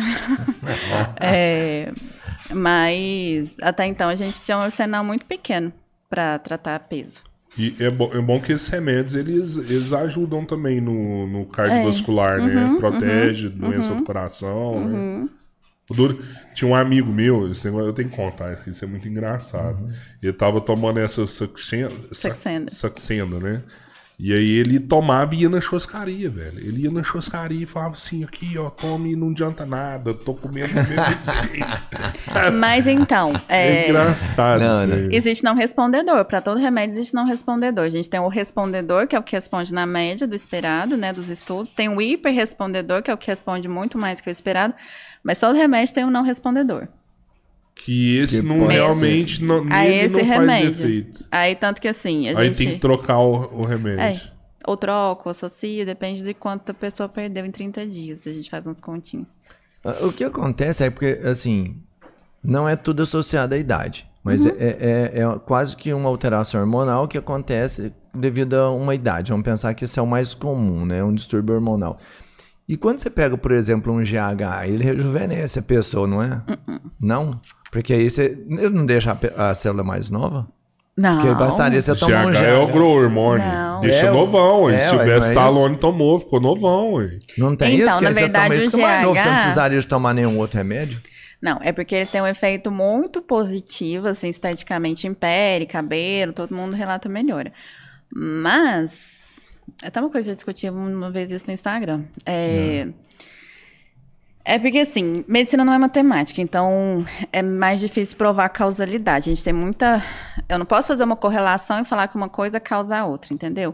Eu não posso pegar, por exemplo, o processo de envelhecimento e falar que, com o passar dos anos, eu tenho diminuição de GH, diminuição de testosterona, de sei lá o quê, e culpar todas as doenças por isso. Porque, na verdade, o caminho parece ser o contrário. Parece que a gente ter menos testosterona, menos hormônio de crescimento, é como se fosse protetor, porque esses hormônios são anabólicos, né? À medida que a gente vai envelhecendo, o nosso DNA também vai envelhecendo, então a gente aumenta o risco de ter defeitinho de, de, na hora de multiplicar a célula. Então, por isso que à medida que a é gente vai câncer, envelhecendo, a gente aumenta a chance de câncer, entendeu? Porque, na verdade, a gente produz células defeituosas meio que todo dia. Só que seu sistema imunológico vai lá e destrói essa célula. Fala, nossa, célula esquisita, vou lá e vou matar ela. É, à medida que a gente vai envelhecendo, tem mais defeitinhos e o sistema imunológico também dá uma decaída. Então, na verdade, especula-se que a diminuição desses hormônios anabólicos é protetor, porque quando a gente fala de anabolismo, você não vai estimular só o músculo crescer, você estimula qualquer célula crescer, entendeu? Entendi, total. E, mas é um mito, é um grande mito essa questão do que o GH é rejuvenesce. Tem até é, tem algumas populações que são bem isoladas, tem um, eu não vou lembrar o nome dos índios, mas é uma população indígena que todo mundo tem deficiência de GH, então eles são anõezinhos. Uhum. É, É pigmeu. não é pigmeu, eu É não lembro se é na hobbits. América, eu sou péssima com dados, assim. É os hobbits. Mas a sobrevida deles é maior do que a média populacional de qualquer outro país. Caraca. e eles acham que tem a ver com essa questão do GH. É, os, é os esquimós isso aí, não é não? Acho que os esquimós têm essa parada, eles têm uma estatura mais baixa e eles vivem... Vive mais. Mas é porque eu acho que eles conservam no gelo, não? O gelo gente fala que é conserva, porque pô, pesca, é conserva. porque pesca. É, né? também o peixe. Não, mas o peixe é outro, né? Um fator de. Ah, então esse trem de dieta também é polêmico. Esses estudos de dieta, qual que é a melhor dieta, essas coisas. E, e- e, na sua opinião, qual que é a melhor dieta? Então, é muito difícil dar dieta, né? Por isso que é uma coisa meio confusa, assim, cada um fala uma coisa, a po- população fica é, sem, sem saber no que acreditar, né? É, mas é porque, assim, os estudos de melhor qualidade que a gente tem é mais ou menos daquele jeito que eu falei. Tem que ter dois grupos, um grupo intervém, o outro grupo não intervém. É, que tem que ter um grupo controle. Porque, por exemplo, se eu tratar todo mundo com a dieta ou com remédio, como é que eu vou saber que foi o remédio e não foi outra coisa? Tem que ter um grupo comparativo, entendeu? É, o ideal é que essas pessoas não saibam em qual grupo elas estão. Então, por exemplo, se é remédio, um grupo recebe o remédio de verdade, o outro grupo recebe um placebo. É, então, a gente chama isso de cegamento. Então, os, os participantes são cegados, eles não sabem o que, que eles estão recebendo. E o ideal, na verdade, é que os pesquisadores também sejam cegados. Porque, por exemplo, se eu estou estudando alguma coisa e eu acho que meu remédio tem um efeito, às vezes eu posso uma ficar mais né? enviesado a, tipo assim, a, a falar mais com esse paciente, vamos supor que é um remédio para peso. Eu fico mais focado nesse aqui para fazer exercício, não sei o quê, e o outro não dou tanta atenção, entendeu? É, então, o ideal é que segue todo mundo e que só a pessoa que analisa sabe quem que tá em qual grupo. No final do estudo, eles abrem isso para todo mundo, né? Aham. Mas com dieta isso é muito difícil, porque vamos supor, como é que eu vou dar um bife de mentira para um, uma pessoa para saber se vegetarianismo é melhor? Entendeu? Não tem como fazer esse tipo de, de estudo. Então, é, os estudos com alimentação são mais observacionais, não tem como ter esses estudos são considerados de maior qualidade, entende? E depende, assim, a maioria dos estudos com dietas são também é, retrospectivos, é mais por questionário. E aí tem a questão de falha de memória. É, então, tem muito estudo de associação, igual eu comentei, por exemplo. O pessoal pega. Ah, vamos supor que eu tenho uma hipótese que carne. Carne faz mal para tudo. Carne dá, sei lá, unha encravada. e aí eu vou pegar um Eu acho que dá, assim, questionário. a unha crava às vezes. Não, eu posso, eu posso levantar Sim, qualquer é, hipótese. sim. E eu posso achar uma associação positiva, que não quer dizer nada, entendeu? Aí eu viro Uhum. pra você e falo assim: ah, quantos, em média, quantos bifes por semana você come? Nos últimos cinco anos. Aí você parar e falar assim: nossa, eu acho que X. Aí eu pergunto pra ele a mesma coisa. Você entendeu? come carne? Você? Comam? É. Uhum. Eu não, tô só dando um exemplo, Aham, entendeu? Mas assim, os estudos de dieta são muito falhos por isso. É, então, assim, a gente não consegue ter uma evidência muito gritante em relação a muita coisa. Até porque é, é muito heterogêneo, né? Cada pessoa come de um jeito. Então, por exemplo, a dieta do Mediterrâneo, que é a que mais tem evidência científica para doenças cardiovasculares, que é aquela que você tem que comer peixe, né? Assim, gorduras insaturadas, castanha, azeite. É, essa dieta tem, tem um, um nível de evidência melhor. Mas em relação às outras, é mais hipótese, porque é difícil a gente conseguir provar alguma coisa, sabe? Mas, assim, voltando para a questão do, do emagrecimento, a gente sempre fala que a melhor dieta é a dieta que o paciente consegue aderir. Quanto mais próximo da realidade da pessoa, né, assim, dos hábitos que ela já tem mais ou menos, inclusive do paladar que ela já tem, aí é mais fácil dela seguir e é mais fácil dela continuar seguindo. Porque vamos supor que eu amo café da manhã, amo. Eu nem tenho fome de manhã, mas assim, sabe aquela refeição que você faz feliz na minha Eu café da não, manhã? eu também não abro mão do meu café da Eu manhã. amo tomar café da Às manhã. vezes eu fico sem almoço, assim, mas eu, e meu café da manhã é simplesão. É um, é um pãozinho, um sanduíche na chapa e um leite. É. Eu, eu- E aí, por exemplo, qual que é a chance de eu fazer jejum? Eu posso até fazer por um tempo, mas eu vou ficar pensando no meu café da manhã o tempo inteiro. Vai dar errado alguma hora. Entende? Então, assim, para tratar obesidade é a mesma coisa. Então, tem gente que, por exemplo, já não tem tanta fome de manhã e chega tranquilo no almoço. O problema é você chegar na próxima refeição com muita fome. Entendeu? Mas, assim, não tem muito Por isso que eu falo que cada- paciente é um paciente. Por isso que demanda conversa, você entender como é que é a rotina da pessoa, o que ela gosta de comer, pra tentar fazer o mais próximo possível, que é mais factível. Mas a janta é mais, assim, é um vilão maior? Porque eu, eu, por exemplo, café da manhã não me faz falta, o almoço sobrevive, mas eu gosto da janta, de comer muito a janta Aí é já e não, é, dormir. aí não é E tão eu fisiológico. gosto de comer, assim, antes de deitar, porque eu sei que eu vou, vou jantar, Vai vai, me dar um pesadão. son, é, vai me dar um sonão ali e eu vou dormir. Gosto de ter pesadelo. É, mas é isso, isso. E dá pesadelo? Dá. Sério? É sério. Nossa, eu já tinha pensado. Então, essa questão do, de comer muito à noite Ah, realmente é chata. problemática, porque a gente é animal diurno, a gente foi feito para ficar acordado de dia e dormir à noite. Então, igual eu estava explicando, se a gente fosse voltar lá atrás, sete horas da noite já não tem sol, a gente já seria um horário que era possivelmente dormir, entendeu? É, Então, assim, se a gente pegar lá atrás, a gente dormia muito mais cedo e a gente não ficava comendo de noite, porque você não caçava à noite, você caçava de dia, né? Então, à noite é o horário de dormir, para todas as espécies que são diurnas, né? E aí, a- é, nossa produção hormonal, de citocina, de uma série de coisas é diferente de dia e de noite. É, então, parece que realmente a gente não metaboliza tão bem algumas coisas no período noturno, e isso pode atrapalhar a qualidade do sono. Tem um estudo interessante com essa questão de comer à noite, que era assim: é, era estudo para emagrecimento, e aí eles davam a mesma dieta para dois grupos, vamos supor, 1.200 calorias, exatamente a mesma composição de dieta, só que um grupo comia mais durante o dia e comia pouquinho à noite, o outro grupo comia quase nada de dia e comia mais à noite, mesmo de calorias os dois grupos. É, os dois grupos emagreciam, porque o principal para emagrecer é você conseguir fazer déficit calórico, né, comer menos que você gasta. Mas o pessoal que comia mais à noite emagreceu menos do que o que comia mais durante o dia. Entendi. E é Mas- uma das coisas que atrapalha a produção de melatonina noturna é comer muito à noite. Ou comer muito, né, um volume grande, que você vai ter dificuldade de gerir, ou comer muitas calorias, porque às vezes é um volume pequeno, mas muito Mas calórico. Cara, Eles têm pesadelo.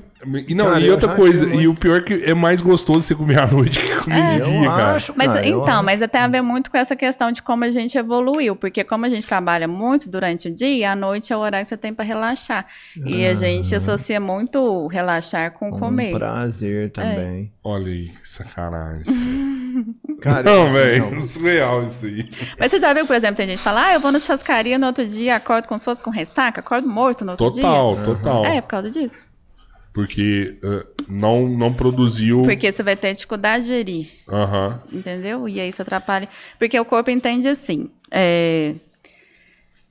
À noite, em teoria, é o horário de você dormir. Tem até variação de. Endócrino é legal, né? Vocês estão gostando. Cara, Adorando, velho, maluco, adorando. fantástico. É, os estudos mais assim recentes, né, tem muito a ver com essa questão de cronotipo, né, com ser diurno ou ser noturno. Tem pessoas que são mais noturnas, isso é variação da, da genética, mas é, assim, a maioria de nós entende que dia é horário de você fazer as coisas, de você comer, de você trabalhar, etc. E noite, seu corpo entende que é horário de você descansar.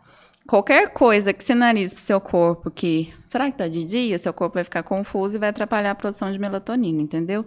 Então, comer muito no período noturno, porque o corpo pensa, o que será que esse rapaz vai fazer com essas duas mil calorias que ele ingeriu agora? Capaz que ele não vai dormir, né? Capaz que ele vai correr uma maratona. É, outra coisa, fazer exercício muito próximo do horário de dormir. Porque por que, que essa criatura tá correndo agora 9 horas da noite? Será que ela não quer dormir? Entendeu? Será que ela tá em perigo? Sei lá. Hum, É, que mais? Coisas que te deixam agitado, né? Estimulantes de uma forma geral, cigarro, cafeína, esse tipo de coisa. Então, tudo isso atrapalha a produção de melatonina. O que que é a melatonina em si? É o hormônio que sinaliza noite, não é o hormônio do sono. Ah, tá. Ele é, ele é um, um, um estalo, vamos pensar Engraçado assim, que né? tem Não é que você pessoas- precisa dormir, ele te avisa que chegou a hora, né? Não vai te dar sono, ele só te avisa que já tá na hora. Isso. É, Mas ele não te dá o sono, no caso. Tanto que, assim, é, a gente usa melatonina muito para jet lag. Porque seu corpo fica confuso. Que ele não tem aquele ciclo de mais ou menos 24 Uhum. horas, né? Aí você usa melatonina para seu corpo entender que não, agora tá de noite. Você toma uma dose. Tem um comprimido de melatonina pra você tomar? Tem, agora é. Agora vende em farmácia no Brasil, porque antes não tinha, né? Mas agora já tá Ah, eu vendendo. já ouvi falar desse negócio, cara. É, tipo, o pessoal tomava. Até pra estudar parece que é melhor isso aí. Um negócio assim, eu já vi isso aí. que você dorme melhor, tudo, e... e- Ah, então, para distúrbio de sono no geral, assim, a maioria não funciona. A gente usa para jet lag, assim, situações muito específicas, sabe? A jet lag é mais bem consagrada, mas tem muito estudo para trabalhador de turno, que é a gente que dá plantão. Hum, Que, tipo, às vezes a pessoa dorme e às vezes ela fica acordada de madrugada. Aí o dia que ela dorme em casa, ela toma pra ela se situar que esse dia ela tem que dormir, entendeu? é, é o sinalizador. É, mas tem muita coisa que corta a produção dela, né? Uma coisa a mais comum delas é a luz. Então, na verdade, todo mundo hoje em dia é considerado parcialmente deficiente de melatonina, porque a gente tem luz depois das sete da noite. E enquanto a gente está sob estímulo dessas coisas, a gente não tem ação Não da melatonina. Entendeu? A melatonina ela vai sinalizar à noite se estiver escuro e se você estiver dormindo, basicamente. Caraca, mano. Eu vou te falar umas coisas muito bacanas que eu não tinha. Eu não tenho noção vendo? Você ia ainda, fazer né? endócrino se você tivesse feito medicina. Cara, eu, eu acho que eu ia fazer porque é muito, muito interessante. É muito legal. E são coisas que eu, eu pessoalmente tenho. Cara, é interessantíssimo. Não sei. E essa galera que eu tem mas problema de tireoide? É, é um tratamento diferente? A tireoide é um que engorda Porque- também. é, não é? eu- a gente tem um amigo nosso que teve esse problema e, e- e a gente viu ele depois. Cara, você emagreceu pra caramba, mano. Eu tive problema de tireoide e tal, operei e tô bem. Ah, ele teve hipertireoidismo. Que tem Hiperti- hipo e é. tem hiper. Isso. No isso. hiper, a tireoide funciona demais, no hipo ela funciona de menos. Aham. Aí a no... uma engorda, então, a outra não. Ou não, a as outra duas emagrece. engordam. Não, é quando você tá com produzindo excesso de hormônio tireoidiano, aí seu metabolismo fica mais acelerado, você emagrece. Só que não é legal não ter hipertireoidismo. Porque você tem insônia, você fica irritado, você fica ligadão, entendeu?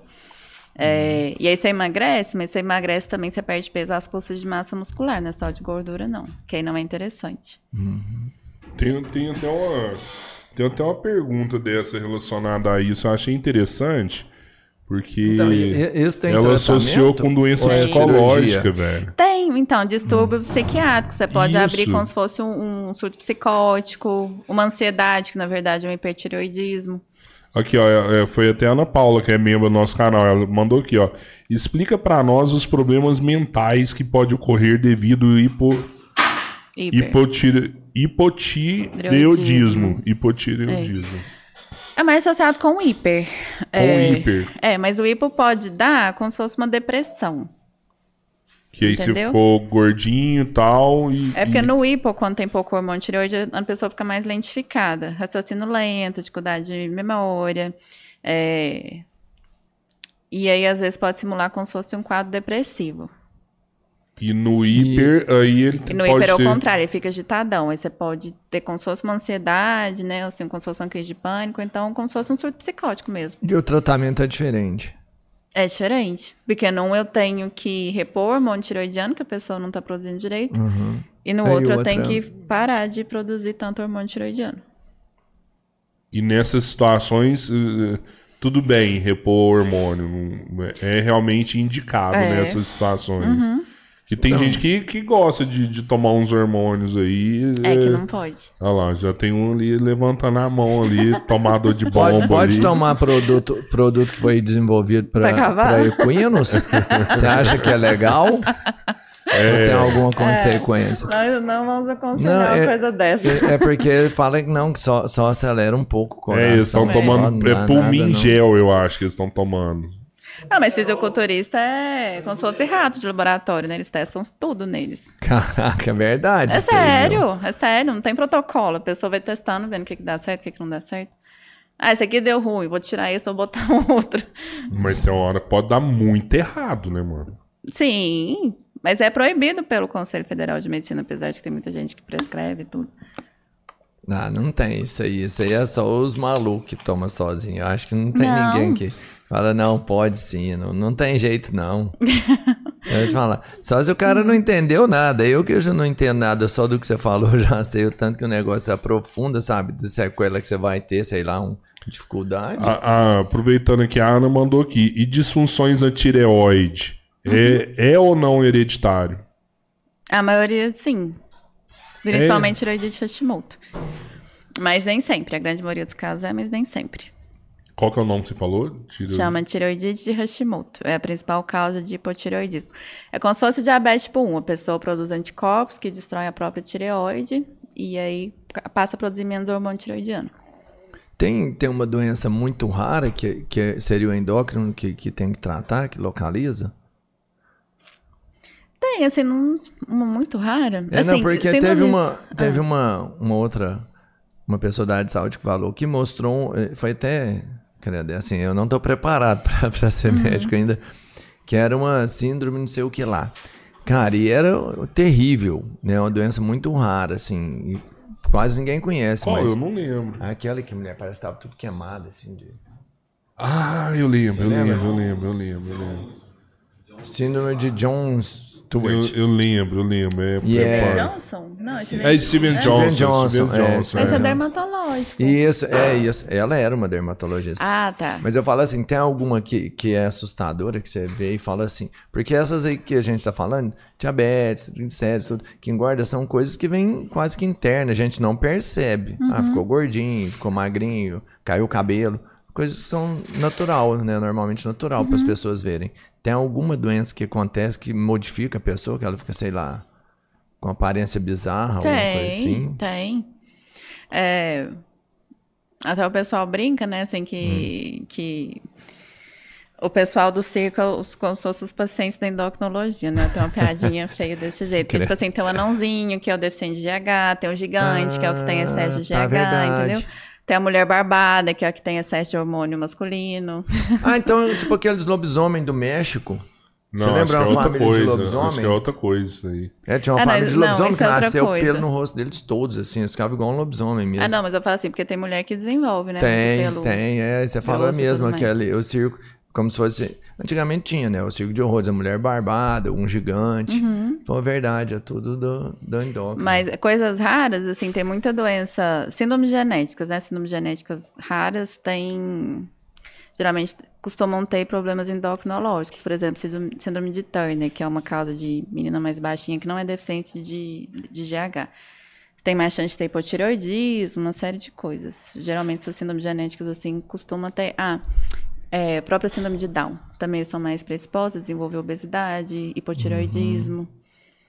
Então a maioria tem alguma coisa. E, Ah, e foi se o- esse pessoal ir, ir, ir num, num endócrino antes, você consegue controlar pra não, pra não desenvolver isso aí. Não, tem coisa que sim, tem coisa que não. Porque tem coisa que faz parte da alteração genética da síndrome. Tem como só tratar. E, e no seu consultório lá, quando que vai um paciente que você indica uma bariátrica, por exemplo? Você tem casos assim que você fala, ó, você tem que fazer, Tem. que não dá É. pra você perder 7 quilos, você não vai conseguir. Não, 7%, não é questão. 7 é, quilos não, 7%. é. É, então, lá no consultório, eu sempre explico que é de 7 a 15%, geralmente. Se o paciente estiver indo bem, pode perder mais, não tem problema. Mas, assim, a gente não fica estimulando, né, perda de peso muito grandes, porque é meio frustrante. Mas é, a bariátrica é indicada para obesidade grau 2, com repercussão na saúde, por exemplo, uma obesidade grau 2 com hipertensão ou com diabetes. É, ou então obeso grau 3, né, com IMC acima de 40, que são refratários ao tratamento medicamentoso. E aí você vai e indica. Engraçado que naquela série do- dos quilos mortais, ele sempre manda o paciente perder e perder muito peso, né? Tipo, ah, a mulher chegou lá com 300, ó, Ah, mas é porque o americano gosta 50 dessas que a coisas, gente né? que a gente vai Ele é um- operar você. Ele é um Não, programa, tem um Assim, eles são orientados a perder um pouco de peso no Pra pré-operatório. conseguir fazer a cirurgia. É porque pro pós-operatório ser melhor, em tudo. A recuperação ser melhor, inclusive na hora de estubar e tudo mais. Então, porque tem gente que acha o contrário, né? Tipo assim, ah, vou fazer bariátrica, agora eu vou aproveitar, eu vou comer e vou continuar ganhando peso. Tem uns até que às vezes, por exemplo, tá próximo da obesidade grau 2 e fala que vai começar a comer para entrar no critério cirúrgico, né? Mas na verdade é o contrário, a gente tem que emagrecer um pouco no pré-operatório para diminuir risco intra e pós-operatório imediato também. Apesar que parece que hoje a, a bariátrica tá bem mais simples do que era antigamente, né? Na, na- nessa série eles abriam o paciente todinho pra fazer a bariátrica. Agora, agora parece que vídeo, só, né? né, faz por vídeo ali, É. enfia. Tem até uma que é endoscópica.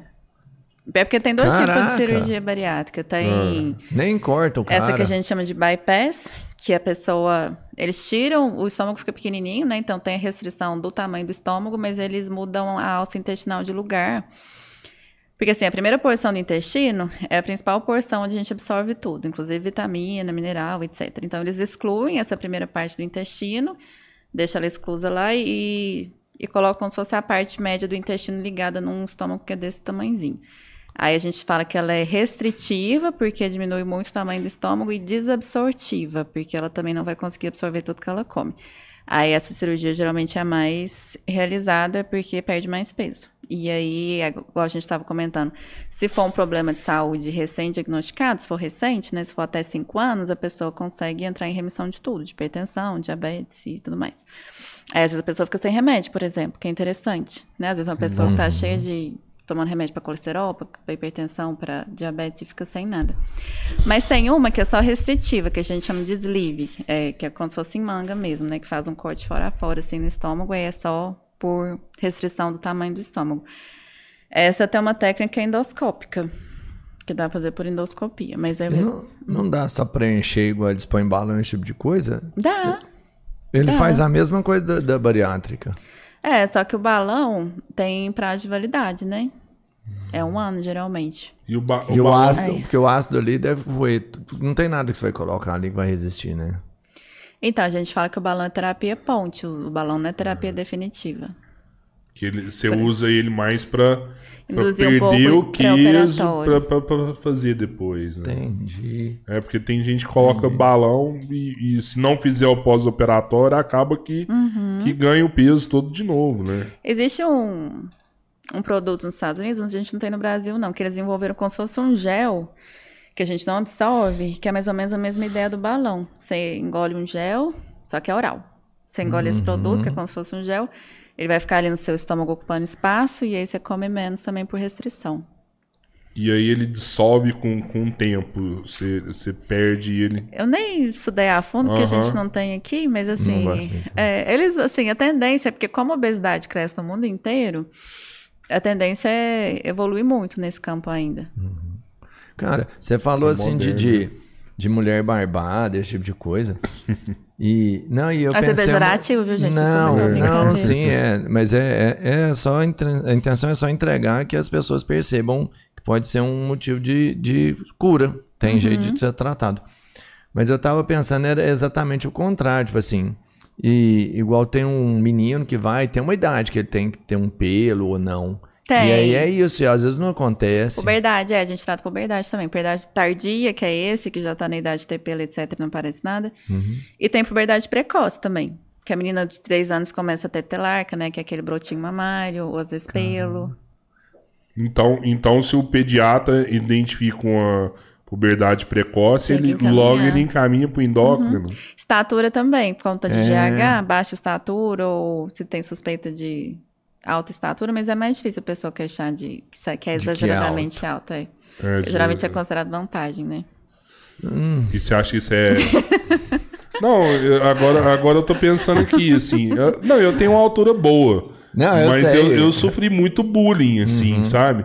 E, e às vezes eu, eu vejo pessoas mais altas do que eu. E eu, a primeira coisa que eu penso, eu falo assim, cara, Tá coitado, deve- não, deve ter, deve ter sofrido muito bullying, É, né? E será que não valeria a pena o pai e a mãe levar no endócrino porque a pessoa ser mais baixa? Sem contar também que o fato de você ser alto, você pode ter outros problemas depois, né? Na, Não acha na camisa. sua estru- na- não, na sua estrutura depois, né? Dor de coluna, dor é de joelho, postural, né? né? Esse negócio todo. Uma vez eu vi um, um cara lá no, no- Você tava comigo, a gente tava lá no Praia eu que te Clube, mostrei mano. o cara, eu fiquei assustado. O cara era, era 40 centímetros mais alto que eu. Eu olhava pra Você ele tem assim, quanto? Eu tenho 1,98. Eu olhava pra ele assim e falava assim: Mano do céu, você é muito alto, cara. Você é muito alto. Foi engraçado esse dia, porque eu sou acostumado com ele que é bem alto. Uhum. E ele tava do meu lado assim, e passou um vulto gigante. Fez eu olhei, todo eu mundo. olhei, ele chegou uns 15 minutos depois e falei assim: não, cabeleira, você é o cara mais baixo que eu já vi. Tem um cara muito maior que você, não É, Você viu o cara de longe, assim, né? E Não, É, mas chega, E- assim, é e- mais raro e chega menos, assim, as pessoas não costumam queixar tanto, não. E, e era um cara, era um cara até bonitão, porte né? é, Modelão é, tal, era coisa de nem magro, Mas mesmo assim rola bullying. Eu vi o cara pegando Não. a menina baixinha lá, o povo apontando e tirando onda com Não, cara. assim, mas o sofrimento vai além. Vai Você lembra como além. que ele tava conversando pra ele ficar com a menina? Ele já sofreu pra caramba. Porque a menina era baixinha, tinha que ficar, tipo, com as pernas abertas, assim. engaixadas, fazendo assim, assim, sabe? Ele, ele- não dá, é, é muito difícil. É, É. Quando você foge do padrão, você tem um grau de dificuldade, porque o mundo é projetado para pessoas médias, vamos Uhum. falar assim, né? Você acha que nesse caso valeria a pena levar no endócrino pra ele ficar mais baixo, assim? Então, se for genético, né, assim, se for da genética dele, aí não tem muito o que fazer, não. Tá. É, mas se for. acro- É, é o gigantismo mesmo. Então você consegue, você tem que fazer os exames É. pra ver se, se, se não for, é... se for excesso de hormônio de crescimento, tem. Se for entendi. característica genética, não tem muito o que fazer. Olha só. Tem um, tem um rapaz aqui perguntando também. E essa pergunta é interessante, que eu tenho um funcionário lá na loja que toma água o dia inteiro, né? Uhum. E mandaram aqui, é, doutora, qual quantidade de água devemos tomar diariamente? É, você faz 35 a 50 ml por quilo de peso. Tem essa 50 conta fácil assim? por quilo, tá. 35 a 50. 50 ml 100 quilos, por... 100 quilos seriam.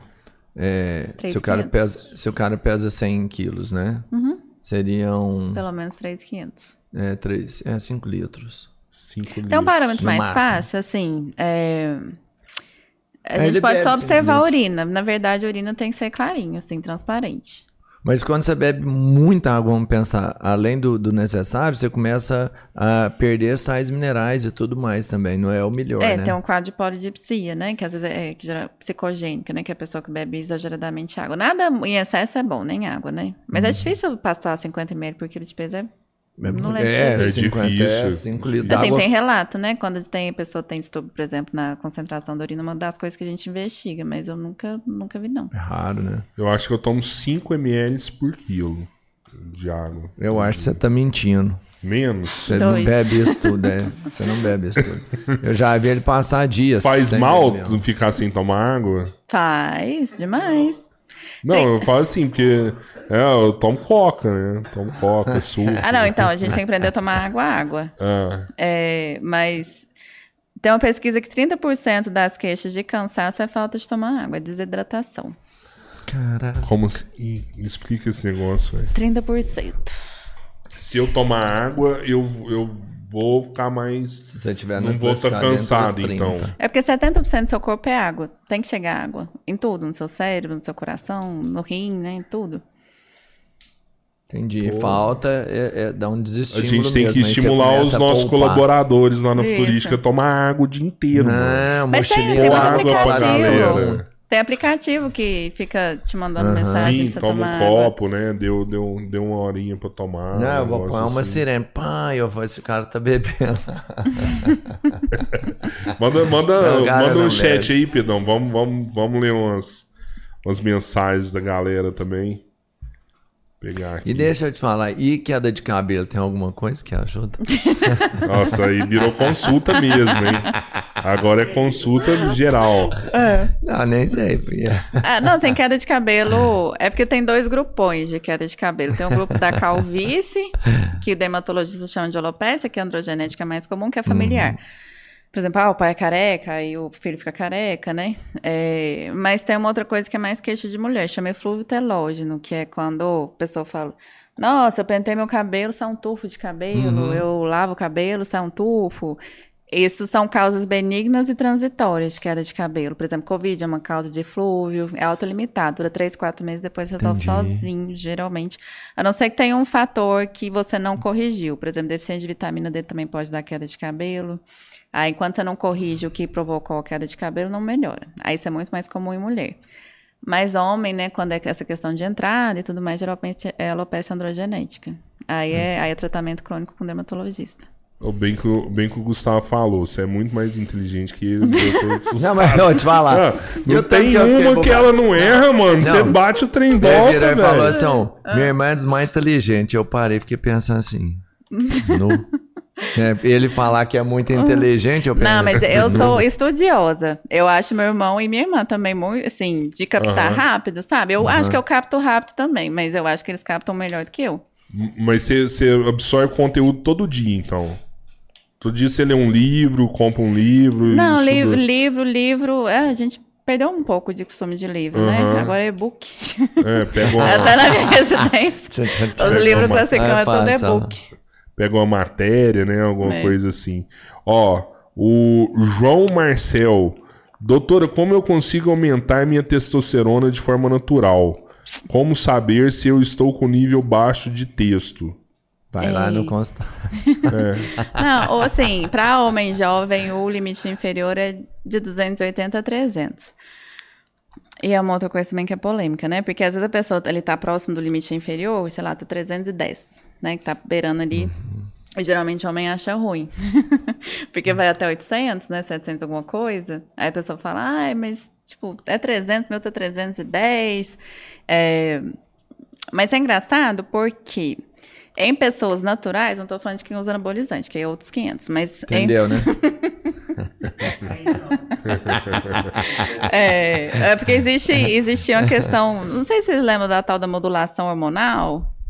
Que era esse papo de, ah, sua testosterona tá dos 310, vamos jogar ela para 800.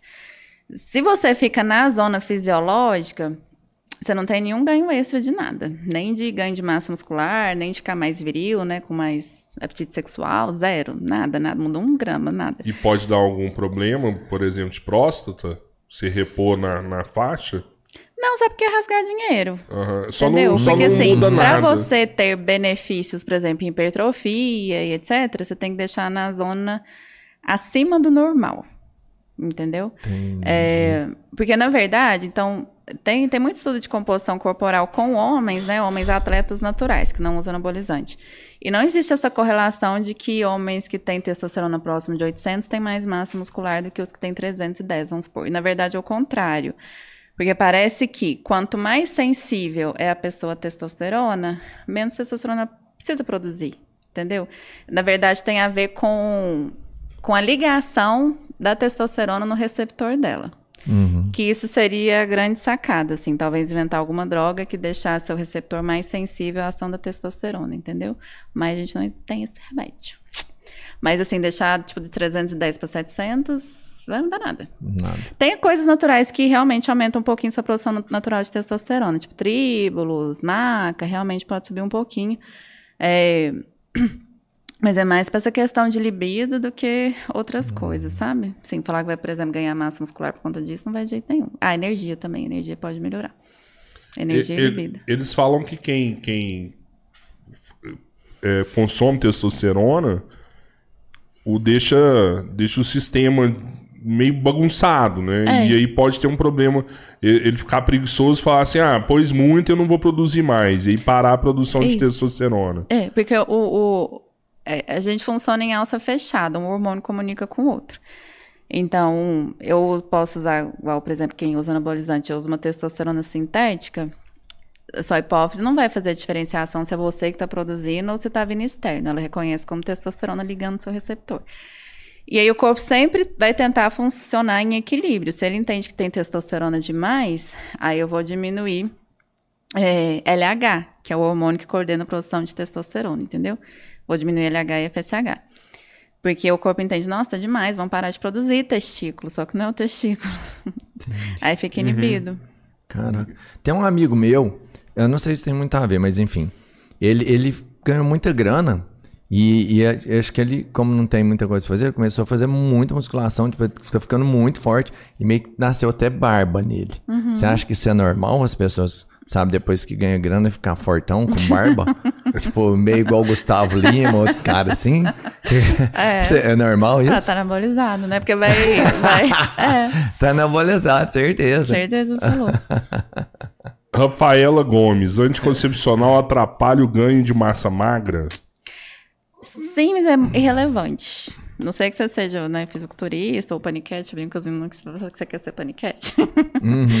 É, é muito pequeno, assim, de verdade. Dá, tipo assim, 100 gramas por ano a menos usar anticoncepcional ou não. É mais uma preocupação teórica. Porque a gente vai voltar na mesma tecla. A medicina não é matemática. Então, você pensa, ah, se eu usar é, anticoncepcional, eu vou inibir minha produção ovariana, não só de estrogênio e progesterona, inclusive testosterona, então eu vou ganhar menos massa muscular. Isso é um pensamento lógico, mas biologia não é, né? Medicina não é ciência exata. Então, assim, a gente não pode fazer esse tipo de correlação e fazer afirmativas nesse sentido. Isso aí é uma teoria. É, o que, que é o desenho para a gente saber isso? É aquilo que eu falei. Pega um grupo de meninas que usam anticoncepcional, um grupo de meninas que não usam anticoncepcional, bota todo mundo para treinar igual, fazer a mesma dieta e ver depois de um ano o que, que aconteceu. Aí dá isso, tipo 100 gramas, 200 gramas no máximo. Você quer atender? Se quiser, pode atender. Eu vi que é seu não, filho meu aí. marido. Eu não tenho filho ainda. Você, né, tava, Ma- que tava ma- filho. manda o link pra ele. Fala assim, eu tô aqui pra ele te ver. Fala, tô dá um beijo. É. É, cadê o beijo pra Sasha? Ô, tá, eu vou continuar se você quiser atender, fica tranquilona, viu? eu e o Não, Robertinho tranquilo. faz um merchan aqui enquanto É, isso, não tem problema nenhum. A gente vai Ele ter que fazer mesmo. perguntando de onde que eu tô, se eu já tô voltando, essas coisas. O Tiago Montana. Esse pod está muito informativo, a cada dia uma aula diferente. Doutora, se a mulher tiver Valeu, que fazer o uso de anabolizante e ficar grávida, é perigoso para o bebê? O que Sim. pode acontecer? Então, por exemplo, se engravidar de uma menina, você pode virilizar o feto, aí pode nascer com genitália ambígua. É, Essa questão da formação. Caraca. É, a genitália é uma das primeiras coisas que Aham. forma num fetinho. Nossa. Porque tá bem lá no começo, se você tem o gene Y ou não, entendeu? Mas aí se você. Ah, então é assim: se você tem o gene Y e tem. é, aí você vai produzir testosterona e você já vai ter é, ação da testosterona na genitália. Desde o comecinho, entendeu? Aí se você é xixi, você não tem testosterona, você evolui para uma genitália feminina. Mas se engravidou usando anabolizante, aí tomara que seja homem. que é menos problemático. Gente, ó. Cara, mas olha que loucura, Doutora Carolina cara? Debs, eu vou te falar? Você pode procurar ela pra qualquer coisa, velho. Qualquer coisa. É, é, Conversar. é, eu achava que, tipo assim, um, um nutrólogo. é, pelo visto, é, é a mesma coisa do endócrino, é diferente. É, nutrólogo mexe só com alimentação. Tá. É porque teve você mexe essa. com a parte hormonal, né? Que é, É. é bem, bem... É a parte interna, né? Ah, dos Então, dois é né? porque é, Alguns nutrólogos prescrevem passam hormônio, prescrevem é, hormônio, né? anabolizante, mas É. é. o que eu já tava falando que não pode. Aham. O Ian, o que faz a testosterona baixar? Como assim? É o dele tá baixa? O que faz a testosterona Ixi, é baixar? várias coisas. Assim, se for baixa, baixa mesmo, né? Menor do que 280, 300, ele tem que investigar, porque pode ser problema no testículo, pode ser, pode ser a nível central. Pode ser alteração de hipófise. É, mas. É, assim, o que a gente mais pega. Ah, uma coisa interessante. Assim, a gente pega muito inibido por uso de testosterona, né? Ou. Ah, tem aqueles SARMs também, né? Que é uma coisa que o pessoal da academia inventou para ganhar massa muscular. Inibir do mesmo jeito. Não é mais seguro, não. É, a maioria dos casos é inibição externa por alguma coisa, né? Por alguma droga ou derivado de testosterona ou esses SARMs. Mas uma coisa interessante é que a gente pode ter um hipogonadismo, que é deficiente de testosterona funcional, quando a gente tem excesso de peso. Por dois motivos. É, porque o tecido adiposo sequestra a proteína que carrega testosterona, então você tem diminuição da testosterona total. E porque obesidade é um estado pró-inflamatório, né? Por isso que gera resistência à insulina, aquelas coisas todas. E aí essa inflamação pode acontecer a nível, a nível do sistema nervoso central e você também produzir menos testosterona. Aí com o emagrecimento, a testosterona sobe, sim, sem precisar fazer mais nada. Caraca, não tem nada simples nisso, não? É. Não, que é tudo sensacional, mas nada é, nada é, é uma temática, 2 menos 1, um, sei lá. Doutora, qual a melhor forma de foda. perder retenção de água no corpo? Tomar Água. água. É, o pessoal fala, assim, tem alguns chás que estimulam um pouquinho mais a diurese, mas assim, no geral, tomar chá nada mais é do que ficar tomando líquido não calórico, pra você poder urinar mais. Ó. É, Carla Lemos, se eu tiver predisposição a diabetes, a frutose pode ser prejudicial? Então, o problema da frutose, na verdade, é o xarope de frutose, que às vezes eles usam para adoçar coisas industrializadas. Mas a frutose da fruta, não tem problema nenhum. A gente não faz restrição com nenhum tipo de fruta para diabético. É, a gente faz, é, pede para evitar suco de laranja e suco de uva. Mas ele pode comer laranja com bagaço, pode comer uva com a casca, pode comer banana, beterraba, cenoura. Tudo.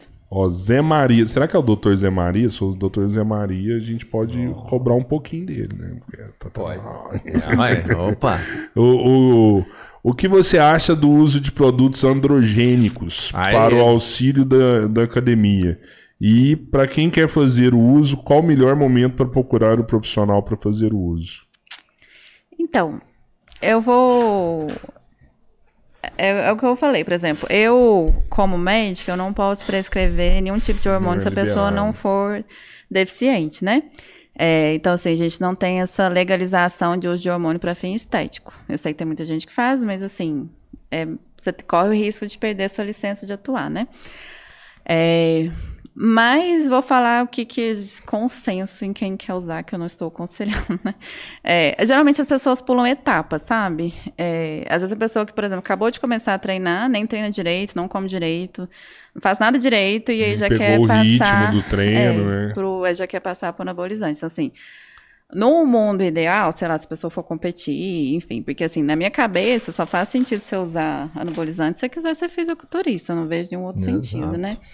Mas, assim, o ideal seria você chegar no seu limite natural e aí depois disso, tipo assim, ah, eu consigo ir até aqui naturalmente. Aí, a partir desse momento, começar a usar, entendeu? É, assim, o que, que precisa ficar claro? Que a gente não tem protocolo estudado a longo prazo, então é o que eu falei, é experimental mesmo. Cada um faz de um jeito, né? Aí o que eu falei, que é negócio de tentativa e erro, né? Isso quando, por, quando as pessoas fazem elas mesmas, né? Mas, assim, o intuito de ter um acompanhamento médico, em teoria, seria usar doses menores e combinações menos agressivas e acompanhar efeito colateral de perto, entendeu? Assim, é, detectar um efeito colateral não necessariamente significa que você vai conseguir tratá-lo. Tem coisa que a gente consegue tratar, por exemplo, ah, meu colesterol subiu um pouco, consigo tratar. É, mas tem efeito colateral que não, por exemplo, ah, eu tive, sei lá, um câncer de fígado, né? E aí não tem muito o que fazer para regredir isso, entendeu? É, quanto maior a dose que você usar, por quanto maior o tempo que você se expor, maior a chance de ter algum efeito colateral. Assim, a gente não consegue colocar isso em números porque não tem protocolo estudado que seja minimamente seguro. Igual, por exemplo, ah, você vai usar um anticoncepcional, sua chance de ter trombose é X%. Eu não consigo apresentar isso para o paciente. Tipo assim, ah, vou te passar um deposteron aqui, a chance de você dar problema disso é X, Y, e, enfim, entendeu? É mais... é, acompanhar de perto nesse intuito de se der algum problema tentar interromper mais cedo. Mas é igual cigarro também, por exemplo, né? Porque às vezes as pessoas falam assim, ah, mas é, tem fulano que usa a vida inteira, não tem problema. É, tem gente que fuma a vida inteira também não vai É, ter nada, é. né? Então, assim, não significa que cigarro não faça mal, entende? É, aí eu acho que só esse recado precisa ficar. Ah, e outra coisa que eu acho também, que eu sempre falo no consultório, é, é um pouco ilusório, assim. É- a partir do momento que você começa, é pouco provável de você parar. Assim, as pessoas começam a empolgar com isso, porque depois que você para, você vai perder grande parte dos seus resultados, tipo 90%. Por isso que. É. Nossa, é muito, hein? Por isso que. Ah, não, se fosse usar uma vez só, e você ficar, como o povo, shapeado pro resto da vida, ia ser Aham, lindo, né? aham. Aí não tinha Aí Quando problema. você para, você volta ao ser, É, ser você humano volta pra ser normal. a pessoa franguice. Tô brincando. É, então, aí por isso que as pessoas é, usam dose é, pequena direto, Contínuo. ou então por isso que faz na forma de ciclo. Usa três, quatro meses, descansa, depois usa mais um pouquinho, entendeu? Porque a pessoa, por exemplo, fisiculturista, sabe que se parar de usar, vai, perder. embora. Entendeu? E aí a pessoa geralmente vai ficando, tipo assim, querendo cada vez mais. É pra ela Hum, querer cada vez mais, vai do subindo dose, vai fazendo mais combinações, vai aumentando o perigo da brincadeira. De ter um câncer, uma doença desse tipo também. É, assim, é o que eu falo. Eu acho que tudo é muito individual, né? Não tô aqui pra julgar ninguém, mas eu não vejo muito sentido, a não sei que você realmente queira ser fisiculturista, a gente que é pessoa É uma normal, assim, é. que não vai andar pelado na rua, né? Não vai andar de sunga, a gente tem que trabalhar de roupa. E, e você indica para os É. seus pacientes, tipo, fazer lipo, essas coisas assim, por exemplo? Pra... Ah, no consultório eu tenho uma demanda grande estética. Uhum. É... Tipo assim, ah, flacidez, o que eu posso fazer pra celulite, pra flacidez muscular, pra flacidez de pele, isso tem. E aí você vai encaminhando para É, as esses opções. Uhum. procedimentos. Tem, e um, dos, um desses é a lipo, por exemplo. Que, É. que eles falam que, que o paciente, depois que ele faz a lipo, até o Gustavo falou isso aqui, eu acho, né? Que dependendo se não tiver um pós-operatório Ah, sim, sim, é legal, pode desencadear outros problemas. É cirurgião plástico? Ele- não, ele é, Fisiotera- fisioterapeuta. Osteopauta. Ah, sim. Osteopauta. Não, né? Osteopata. Osteopata, é. Uhum. É porque aí você muda a musculatura do, do É, organismo. e ele isso falou que até a postura, até a postura né? da mulher então pode tem que ter um mudar. pós-operatório muito bem feito, É. muito né, Assim, acompanhado. É, qualquer procedimento estético, independente se for lipo, né? Assim, qualquer coisa que remova gordura, etc. Não exclui necessidade de pessoa fazer exercício, ter uma alimentação boa, né? Assim, porque senão ela vai perder o resultado daquilo. E, por exemplo, quem faz lipo, vamos supor, em abdômen. É, como é que eu vou explicar isso? As células de gordura a gente chama de adipócitos, né? É, depois da vida adulta, a gente não costuma multiplicar adipócitos mais. A gente não costuma multiplicar as células de gordura, não. Na verdade, quando a gente engorda, eles vão inchar. E aí, quando a gente emagrece, eles murcham, como se fosse uma bexiga. É, e aí, o que os procedimentos estéticos fazem, né? Os que não são cirúrgicos, é tentar arrebentar essa célula de gordura para não voltar mais. É, assim, to- qualquer tecnologia voltada para isso é, tem esse princípio. E na lipo você faz isso mecanicamente. Você pega ali um abdômen, né, que tem mais adipócito e vai, você vai remover ali não sei quantos litros de gordura. Hum. Então, por isso que aquela região que você lipou, você não engorda mais igual você engorda antiga, engordava antigamente. Só que aí, se você começar a comer mais do que você gasta e ganhar peso, aí você vai começar a redistribuir essa gordura em outros lugares. Então, por exemplo, tem mulher que faz em barriga e começa a ganhar muito braço, ou às vezes ganha muita mama, muito bumbum, muita coxa. Mas uma coisa que é perigosa é começar a ganhar gordura visceral. Que às vezes a pessoa não ganha no subcutâneo, que é essa gordurinha que a gente consegue puxar. Você puxa, não tem nada, não vem nada de pele, né, de tecido subcutâneo, mas fica como se fosse estufadinho, igual barriga de quem bebe, entendeu? Que é essa gordura visceral, aí pode aumentar o risco de doença metabólica, de diabetes, de hipertensão, de dislipidemia, se essa pessoa passar a ter esse padrão de distribuição de gordura. Nossa, tem que ficar atento com isso aí. Isso aí é seríssimo. É, então tem que operar e tem que depois manter na linha. O Henrique mandou aqui como que faz pra secar mais rápido. Aí já é difícil. assim. Sem saber se conhecer a pessoa. Tem, é, tem que fazer uma, gente. Tem que ir lá. Isso aí é individual, cada um é uma situação. mas é Vai lá mesmo. que. Tem muita Quem, pergunta quem, aqui. quem falar Não sei como é que a pessoa assistiu- dorme, não sei como é que a pessoa come, não sei como é que ela treina, não sei nada. Quem falar que assistiu o programa, o podcast com a Carol Debs aqui, ela vai dar um desconto lá. Quais os exames para fazer um ciclo? E como fazer o TPC? O que, que é TPC? Eu É, não sei. terapia pós-ciclo. Ah, É porque eles usam, aí vai ficar o eixo inibido, né? Igual a gente comentou. é, E aí depois, no pós-ciclo, você vai recuperar o tem eixo. que voltar Aí. ao normal isso aí. É, O que, que foi a primeira pergunta dele? O- o- quais os Ah, exames exame? para fazer um ciclo? Não É, falou, na não, verdade. não, mas assim, é, eu, isso eu acho errado também, entendeu? Por exemplo, eu não passo anabolizante, mas eu não vou me negar uma pessoa que quer usar por conta. Eu não vou prescrever, entendeu? Sim. Mas assim, eu. Mas você tem que orientar no máximo. É, né? porque ele senão essa pessoa fica sozinho. jogada, Não, exatamente, fazer Se ele, usou, tô- se ele usou, você tem que, né? É um tipo de omissão de socorro em saúde. É, É, então, assim, é igual quem fuma. Eu vou virar pra pessoa que fuma e falar, não vou te atender, não, porque você fuma. Não dá. tem jeito. não existe, né? como.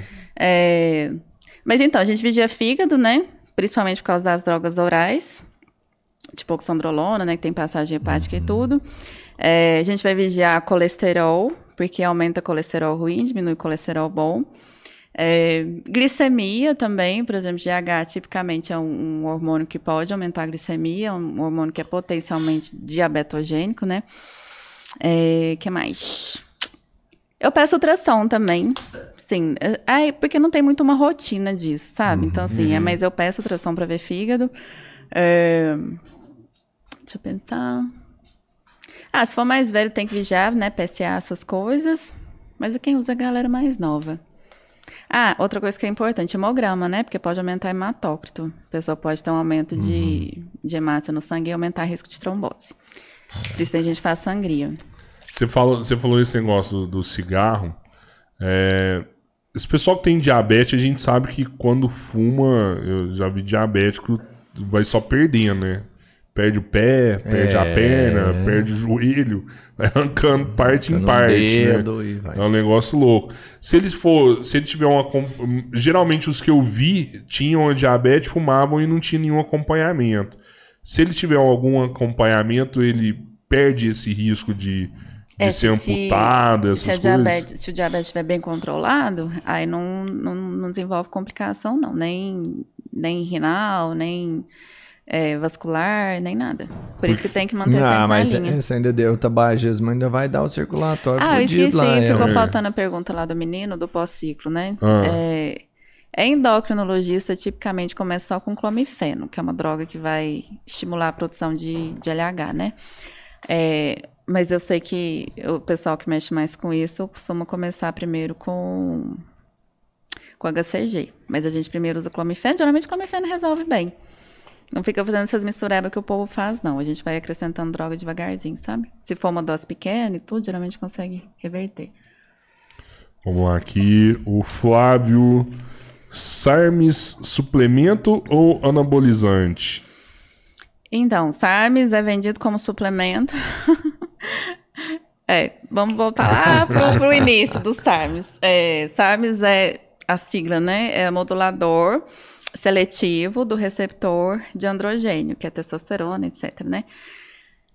A indústria tem interesse de produzir remédio nesse sentido, não por, por questões estéticas, não, mas pensando em idoso, porque a gente tem muito idoso frágil, que são aqueles idosos que são muito magrinhos, que anda de muletinha, porque não tem força para levantar da cama e tal. É, que são uma preocupação de saúde, porque esse idoso tem muito maior chance de cair e fraturar e ficar acamado. Uma vez que ele fica acamado, aumenta o risco de infarto, etc. Né? Então, isso começa a aumentar a custo de saúde em geral, pra, pensando em, sim, em política pública.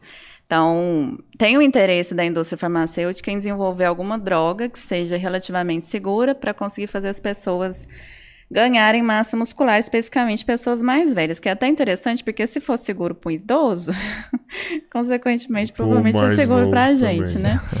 É, mas então, SARMS nasceu disso, né? SARMS nasceu, se eu não me engano, foi da Johnson Johnson, inclusive. Eu nunca tinha ouvido falar nisso aí. É, é novo isso aí. É relativamente novo. E aí, então, eles inventaram uma droga que não é o hormônio testosterona em si, mas é uma droga sintética que consegue estimular o receptor da testosterona. E aí, é, fazendo isso, o intuito era que fosse o mais anabólico possível, né? Que conseguisse estimular ganho de massa muscular sem ter os efeitos androgênicos, porque testosterona tem dois efeitos principais. Tem os efeitos anabólicos, que é a questão de crescer tecido, principalmente massa muscular, né? Que é o que o povo quer. Mas tem efeito androgênico, que é o que geralmente dá borol, é, que, que é o que mexe no colesterol, né? Que dá o resto.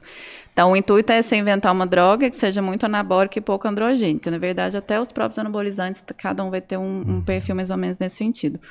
É, e aí, assim, em teoria era para ter sido isso, só que aí quando foram testar na prática, nos idosos, aumentava o risco de infarto do mesmo jeito.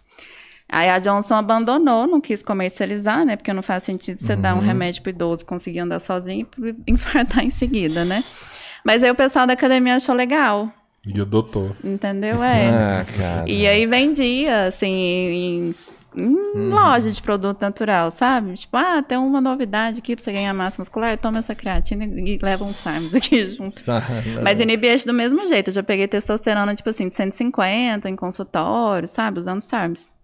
Caraca. Dá pra reverter os efeitos colaterais de anabolizante nas mulheres? Mulher é é só mais parar, né? Acho que parou já. A voz vai afinando de novo. Porque, por exemplo, fertilidade, né? Essas outras... Ah, é, tem efeito colateral que é reversível, né? Por exemplo, voz. É Depois não irreversível? Não muda. Sério? Não muda. É pra Como sempre. assim, pra sempre. Eita porra.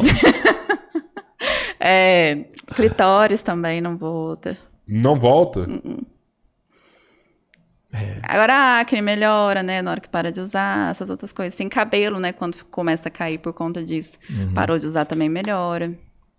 Mas tem Nossa, coisa que não muda, não. Ah, a voz fica feio, né? Tem que se pensar, né, pra usar isso aí, né? É, o que a Carol falou. acho eu que achava que, tipo assim, ah, tá grossa, tá tomando anabolizante. Ah, voltou ao normal. Ah, mas você já viu alguém voltar ao normal? Não, eu Nunca falo assim, nossa, essa pessoa é. não para de tomar essa. não para de tomar isso. É aquela situação, se for, se for só uma vida, se for viver de fisiculturismo, cara, assim, é uma opção, né? Mas é um peso Ah, grande. essa que se daqui é maravilhosa, essa pergunta. É, fazer jejum intermitente é prejudicial? Não é superior a, a outras estratégias de dieta, mas é, aquele protocolo bem estudado, porque a gente faz umas loucuras, né? Fica não sei quantos dias sem comer. Mas aquele protocolo mais isso. estudado de, de 16 horas, sem problema Tem nenhum. um rapaz Eu- aqui, ele fica cinco dias sem comer. É, é, é desnecessário. E ele falou que no quinto dia é aí que ele meio que perde a fome mesmo, sabe? Ele falou assim, cara, eu acho Até que. 4, 5 dias ele sente dá fome, pra ir até para mais, assim, porque ele, ele falou que perde a fome. Ele até demora, dia. então. Cara, porque e o, assim. o suco gástrico, ele não, não vai roer ali, porque ele não vai aumentar a acidez, como não tem nada pra ele. Mas não costuma dar, assim, efeito colateral que a gente vê de jejum muito prolongado, na verdade, a pessoa fica muito alerta. Gastrite. Porque, assim, é, quando você fica muito tempo sem comer, aí você vai estimular seu sistema contra-insulínico. Porque, por exemplo, não tá entrando comida, aí eu preciso degradar gordura, Uhum. ou tecido muscular, enfim, para poder fornecer energia para a pessoa, né? Então, aumenta muito a adrenalina e noradrenalina, aí a pessoa fica ligadona. Aí a pessoa fala que treina super bem, treina mesmo, porque ela tá ligadona. E às vezes fica com insônia Entendi. também. E o. A gente tava falando de, de, de vegetariano também. É, parece que. é, é, aqui tá vindo vários vegetarianos, né, no- nos últimos dias. assim, Cara, eu não sei eu- se eu você reparou é, isso tenho me surpreendido, E, e semana que vem vai ter mais mais um vegetariano, tá vindo direto assim. E a gente fica sabendo do nada, sabe? Nem era por isso tal. Cara, ah, sou vegetariano tal. E, mas é. é, Vou é até in- falar pro Souza vender um pouco de boi dele. que Mas não- é- tá parando de comer carne. É interessante que esse pessoal, eles são magros, né? E, e- Depende, é porque às vezes a amostra tá viciada. é isso que eu te falo, assim, eu nunca vi vegetariano gordo. Não. Eu- tem? Porque assim, tem que ter acompanhamento. Porque se a pessoa excluir produto animal, ela vai diminuir ingestão de proteína. E aí, geralmente, elas vão para ingestão de carboidrato. Nem sempre são bons carboidratos. Nem sempre o vegetariano vai comer alface, tomate, cenoura, frutinha. Não, entendeu? Às vezes manda ver no- na batata, no arroz, no macarrão. Aí. E tem um vegetariano gordinho. Então... Tem, claro. Caramba, velho. Né? Porque É, a maioria que é, veio que aqui. você é falou era- é. E assim, eles relataram que. Mas é porque os que vieram Por aqui, exemplo, têm estilo de Ontem, vida. ontem É, tava um vegetariano aqui. Ele falou assim, cara, eu até como carne. Ele, ele falou, falou assim, ah, de vez em quando eu como uma carne. Eu tô aqui no Brasil, tô, tô com a minha galera, eu vou lá e como um pouquinho de É, carne. ele mandou uma pizza aqui. ó. Mas é, é pizza de calabresa. Dá uma pizza. Mas cara. ele falou assim, quando eu vou trabalhar, eu prefiro não, não ingerir carne. Eu fico, eu prefiro ficar mais tempo sem ingerir carne, que eu, eu sinto meu corpo melhor. É, assim, isso é um relato de várias pessoas que deixam de comer carne, é porque a carne tem a digest- digestão difícil mesmo, uma das coisas mais difíceis de digerir. E aí, pessoas que param de comer carne falam que ficam mais leve, que elas se sentem mais leves, mais dispostas, porque às vezes, sei lá, às vezes com muita carne, não sei se tem um sono depois da refeição, entendeu? Esse é um, dos motivos, então. né? Oi, eu sabe que vocês falou isso, eu tava lembrando aí, falando assim, comer muita carne à noite e tal, é ruim e tal, porque Ah. demora mais ainda. Uhum. Aí eu vejo o tanto que as pessoas fazem sacanagem com a gente. Porque. O rodízio à noite é mais barato. É mais barato. é barato, é isso aí. Cara, pai, ai, Sacanagem. é tentação, isso é o capeta na casa do terço, você tá, Cara, mas tá lá eu- rezando pra não dar errado, que vai pronto. Eu não gosto de ir na. noite. Mesmo sendo mais barato, eu não gosto de ir na. na- se Churrascaria fosse o mesmo noite, né? preço, eu não. Não. gosto de ir de dia. De dia? Eu não gosto de ir de dia. Por quê? Não, eu gosto Porque me de- dá um sonão depois, assim, eu não, não fico bem, sabe? Não, não, não é um dia bom pra mim, assim. Fala, pô, não devia ter ido. Então, mas você dá sono, né? Agora brincou Eu e dá um sonão de e de pesado, noite, mas é tá? tipo a bebida alcoólica. A bebida alcoólica meio que te cansa, mas você não tem sono de qualidade, você não tem tanto sono rei, entendeu? Não, nem fala de sono. Meu sono É uma tá faca de todo dois zicado, legumes. É. Eu tô precisando emagrecer 7% pra ver se meu sono volta ao normal. vamos caminhar. Uh, vão tomar sax, que você- Não, fala aí, pergunta aí, ó. Tinha um, tinha um que eu tava tomando, eu esqueci o nome do remédio, era um, era um comprimidozinho. Que eu- quando eu tomei, o médico falou: Ó, isso aqui vai te garantir 10% a menos do seu peso, mas é o máximo, ele não vai passar disso. E aí eu fiquei tomando uns três meses, aí veio outra notícia: falou, ó, para de tomar, porque o fabricante indicou que tem uma probabilidade mínima de, de dar câncer esse remédio. E aí pegou e Agora, tirou. recente? É, foi. Ah, foi, foi. foi? Foi. Nossa, e, e foi, foi uma polêmica mal resolvida, na verdade. é, Gente, nossa, me deu um branco agora, mas eu sei. E, então não tinha nada disso. Esse remédio não tem probabilidade de dar câncer. Então, ou tem. é porque assim, aí a gente volta ali naquela questão de, de preconceito com, com obesidade. Se esse remédio fosse remédio para tratar qualquer outra coisa, muito pouco provável dele sair de mercado. Mas aí, como tem essa, esse preconceito de que remédio para emagrecer vai te matar, vai fazer você ter um ataque cardíaco, Entendi. vai fazer você ganhar o dobro do quilo depois. Então as pessoas são muito mais alarmistas. Ai, queria lembrar o nome, esqueci agora. Cara, Mas são muito mais alarmistas em relação a isso. Aí o que aconteceu? É, Assim, quando um remédio está em estudo, a gente relata todos os efeitos colaterais que vão acontecendo ao longo do estudo, né? Mas existe um controle pós-venda também, que a gente, a gente, na verdade, a gente deveria relatar tudo que a gente começa a ver de estranho com alguma medicação. Vamos por uma medicação nova, sei lá, para tratar diabetes, eu começo a notar que todo mundo que começa a medicação tem infecção de urina. Aí eu tenho que ligar e avisar, entendeu? Falou, oh, tá todo mundo tendo infecção de urina. Porque eles vão investigar. E aí, esse remédio. Nossa, eu tinha paciente que usava esse remédio, tinha boa resposta, viu? E eu fugi o nome agora. Ele era bom, não era? Ele- Era. Eu achei ele melhor do que a, a Saxena. perfil de efeito colateral dele era bom, sabe? Mas então, aí começou a surgir é, relatos esporádicos de câncer, mas era tipo assim, era coisa aleatória. Vamos supor, um era câncer de pulmão, o outro era câncer de mama. E, e aí não conseguiram provar a causalidade. E aí, assim, não tinha nenhuma, nenhuma plausibilidade, né? Assim, um negócio realmente dá câncer.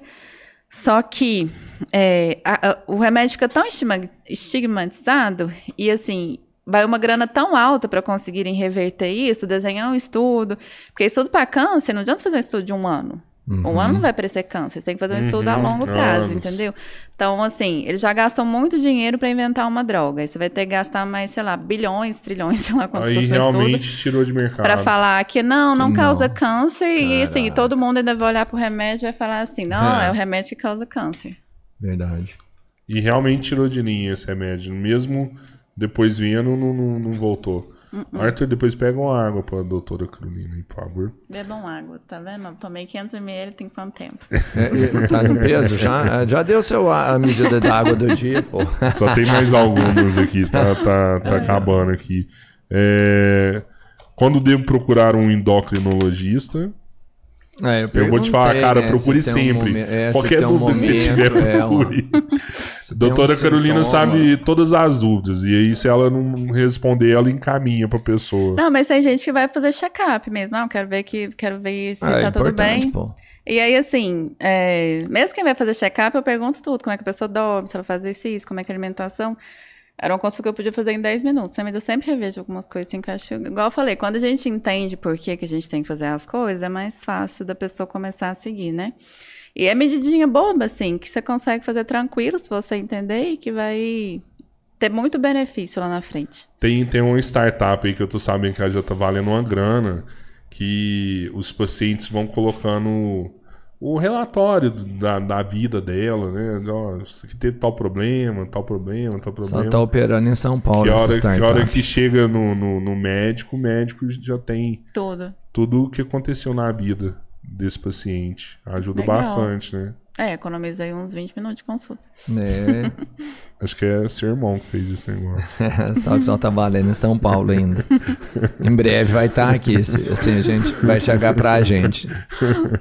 O Gabriel Oliveira tá aqui. Top demais. Que surpresa, minha prima. Primeira. minha prima primeira e com orgulho. Mandar um beijo. Ó. Mandar um beijo pro meu marido, pros meus primos, pra Sasha. Você não Ele não gostou. eu sempre quis mandar um beijo pra Sasha quando eu era criança. Cara, você sabe que eu também sempre Ah, quis, eu pô, o Gabriel é o Grogró, velho. É, É, o Grogró. É, Grogrozinho. Grogoró é gente boa. Um abraço pra você, viu, Grogoró? Lembrar o pessoal que tá todo aí também, se inscrever, seguir, tudo aí. Fala aí, Robertinho. Vai falando aí. Se você inscrevam tá, no canal, dá um like, sejam membro. É, sigam a gente nas redes sociais. Sigam a doutora Carolina Debs também. Hoje eu completei 10 mil seguidores. Olha que Sério? Ah, você já tá virando influencer, então. Tava pô, não sabia que era influencer. 9.990. Parabéns, que legal. Agora ficou redondo. E YouTube, você Nada é não como gosta, uma não? viagem, você postar uma foto na praia pro povo ir lá e falar, ah, que legal, deixa eu Não, ver mas quem é. que o povo gosta, né? Assim, de vida Ah, pessoal. pô, é. E YouTube, você não gosta? Que dia que eu vou ter tempo pra fazer YouTube? Ou é legal? ah, o Instagram, o que você faz pro Instagram, você joga Meu no curso YouTube. é fazer um Instagram. É mesmo? Instagram é bom que tem repost. Eu amo Nossa, os mas reposts. Porque às vezes eu tô ali atolada né? de trabalho, alguém me, me Só- posta e só fala, põe. ai, que bom, repost.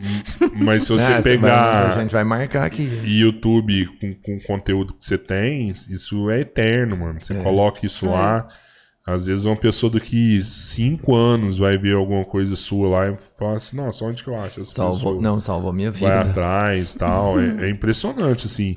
A gente até lá na loja, a gente tem vídeos de algumas coisas, assim, que vídeo Verdade, antigaço que cara. colocou, que todo dia tem gente que procura por Oh. conta de um vídeo de seis anos atrás. É surreal. Eu não sabia que o YouTube era tão forte assim, eu descobri esses dias. Uhum. É, Ele é uma o outra. algoritmo dele é diferente do algoritmo do, do Instagram, do Facebook. É né? Assim, não, não, é, realmente, se você pensa como uma fonte de renda ou alguma coisa assim, é praticamente, pro tempo que você tem hoje, muito difícil. Muito difícil. muito Mas difícil. seria o que o Rodrigo fala, é só pra você deixar a história realmente, sabe? Entendi. Plantar ali uma grande semente, né? Que dará É, pô, um o fruto dia que você maravilhoso. É. tiver tempo, ah, vou falar, vou falar disso aqui. Faz um vídeo, coloca e deixa lá. Vai é, ter é bem retorno. diferente do Instagram, né? Rogério Andrade, vamos que vamos. Aqui do Goiás, direto ao podcast Três Irmãos. Um abraço pro Rogério. Lá em Goiás. Saudade do seu, irmão.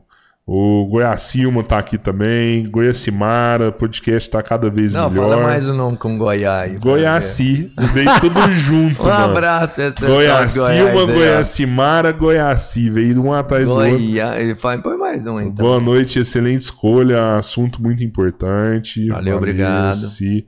Yuri Vinícius, o melhor podcast com as melhores pessoas. Valeu, Valeu, Yuri. Ana Carolina Silvério tá aqui também. Falando a Carol é fera. O Iago Steiner também falou. Ah, Carol é beijo. fera. O Iago, Iagão segue a gente Iago é meu parceiro. O Alexandre Jardim perguntou aqui. Por favor, pergunte à doutora se para quem tem transtorno de ansiedade tem algum tipo de alimentação específica. Tomo estalopram. Cara, eu já tomei muito estalopram, velho. Todos os É remédios ele tomou, velho. Então, Eu tá tomei foda, muito você já- estalopram, 20 gramas. Tem gente que vê se ele tem fígado ainda. Não Mas é, é, fígado estalopram mais é um remédio bom, cara. É, É, assim, eu não sou médico, né? Lógico. Fígado procure, fica aqui, procure, procure o seu direito. do médico. lado direito. Embaixo da costela. É onde eu apertei, não tem nada aí não, Ma- mano. Mas, ô, doutor, você concorda que estalopram não muda a vida da pessoa? Sim, todo remédio tem indicação, claro. Muda a vida da pessoa, cara. Você ficava mais Fiquei feliz? mó- Era um que você ficava feliz quando Cara, você eu tomava? fiquei mó calmão, mano. Nada eu me lembro. abalava, nada, nada, nada, nada. É bom Incrível. tomar às vezes.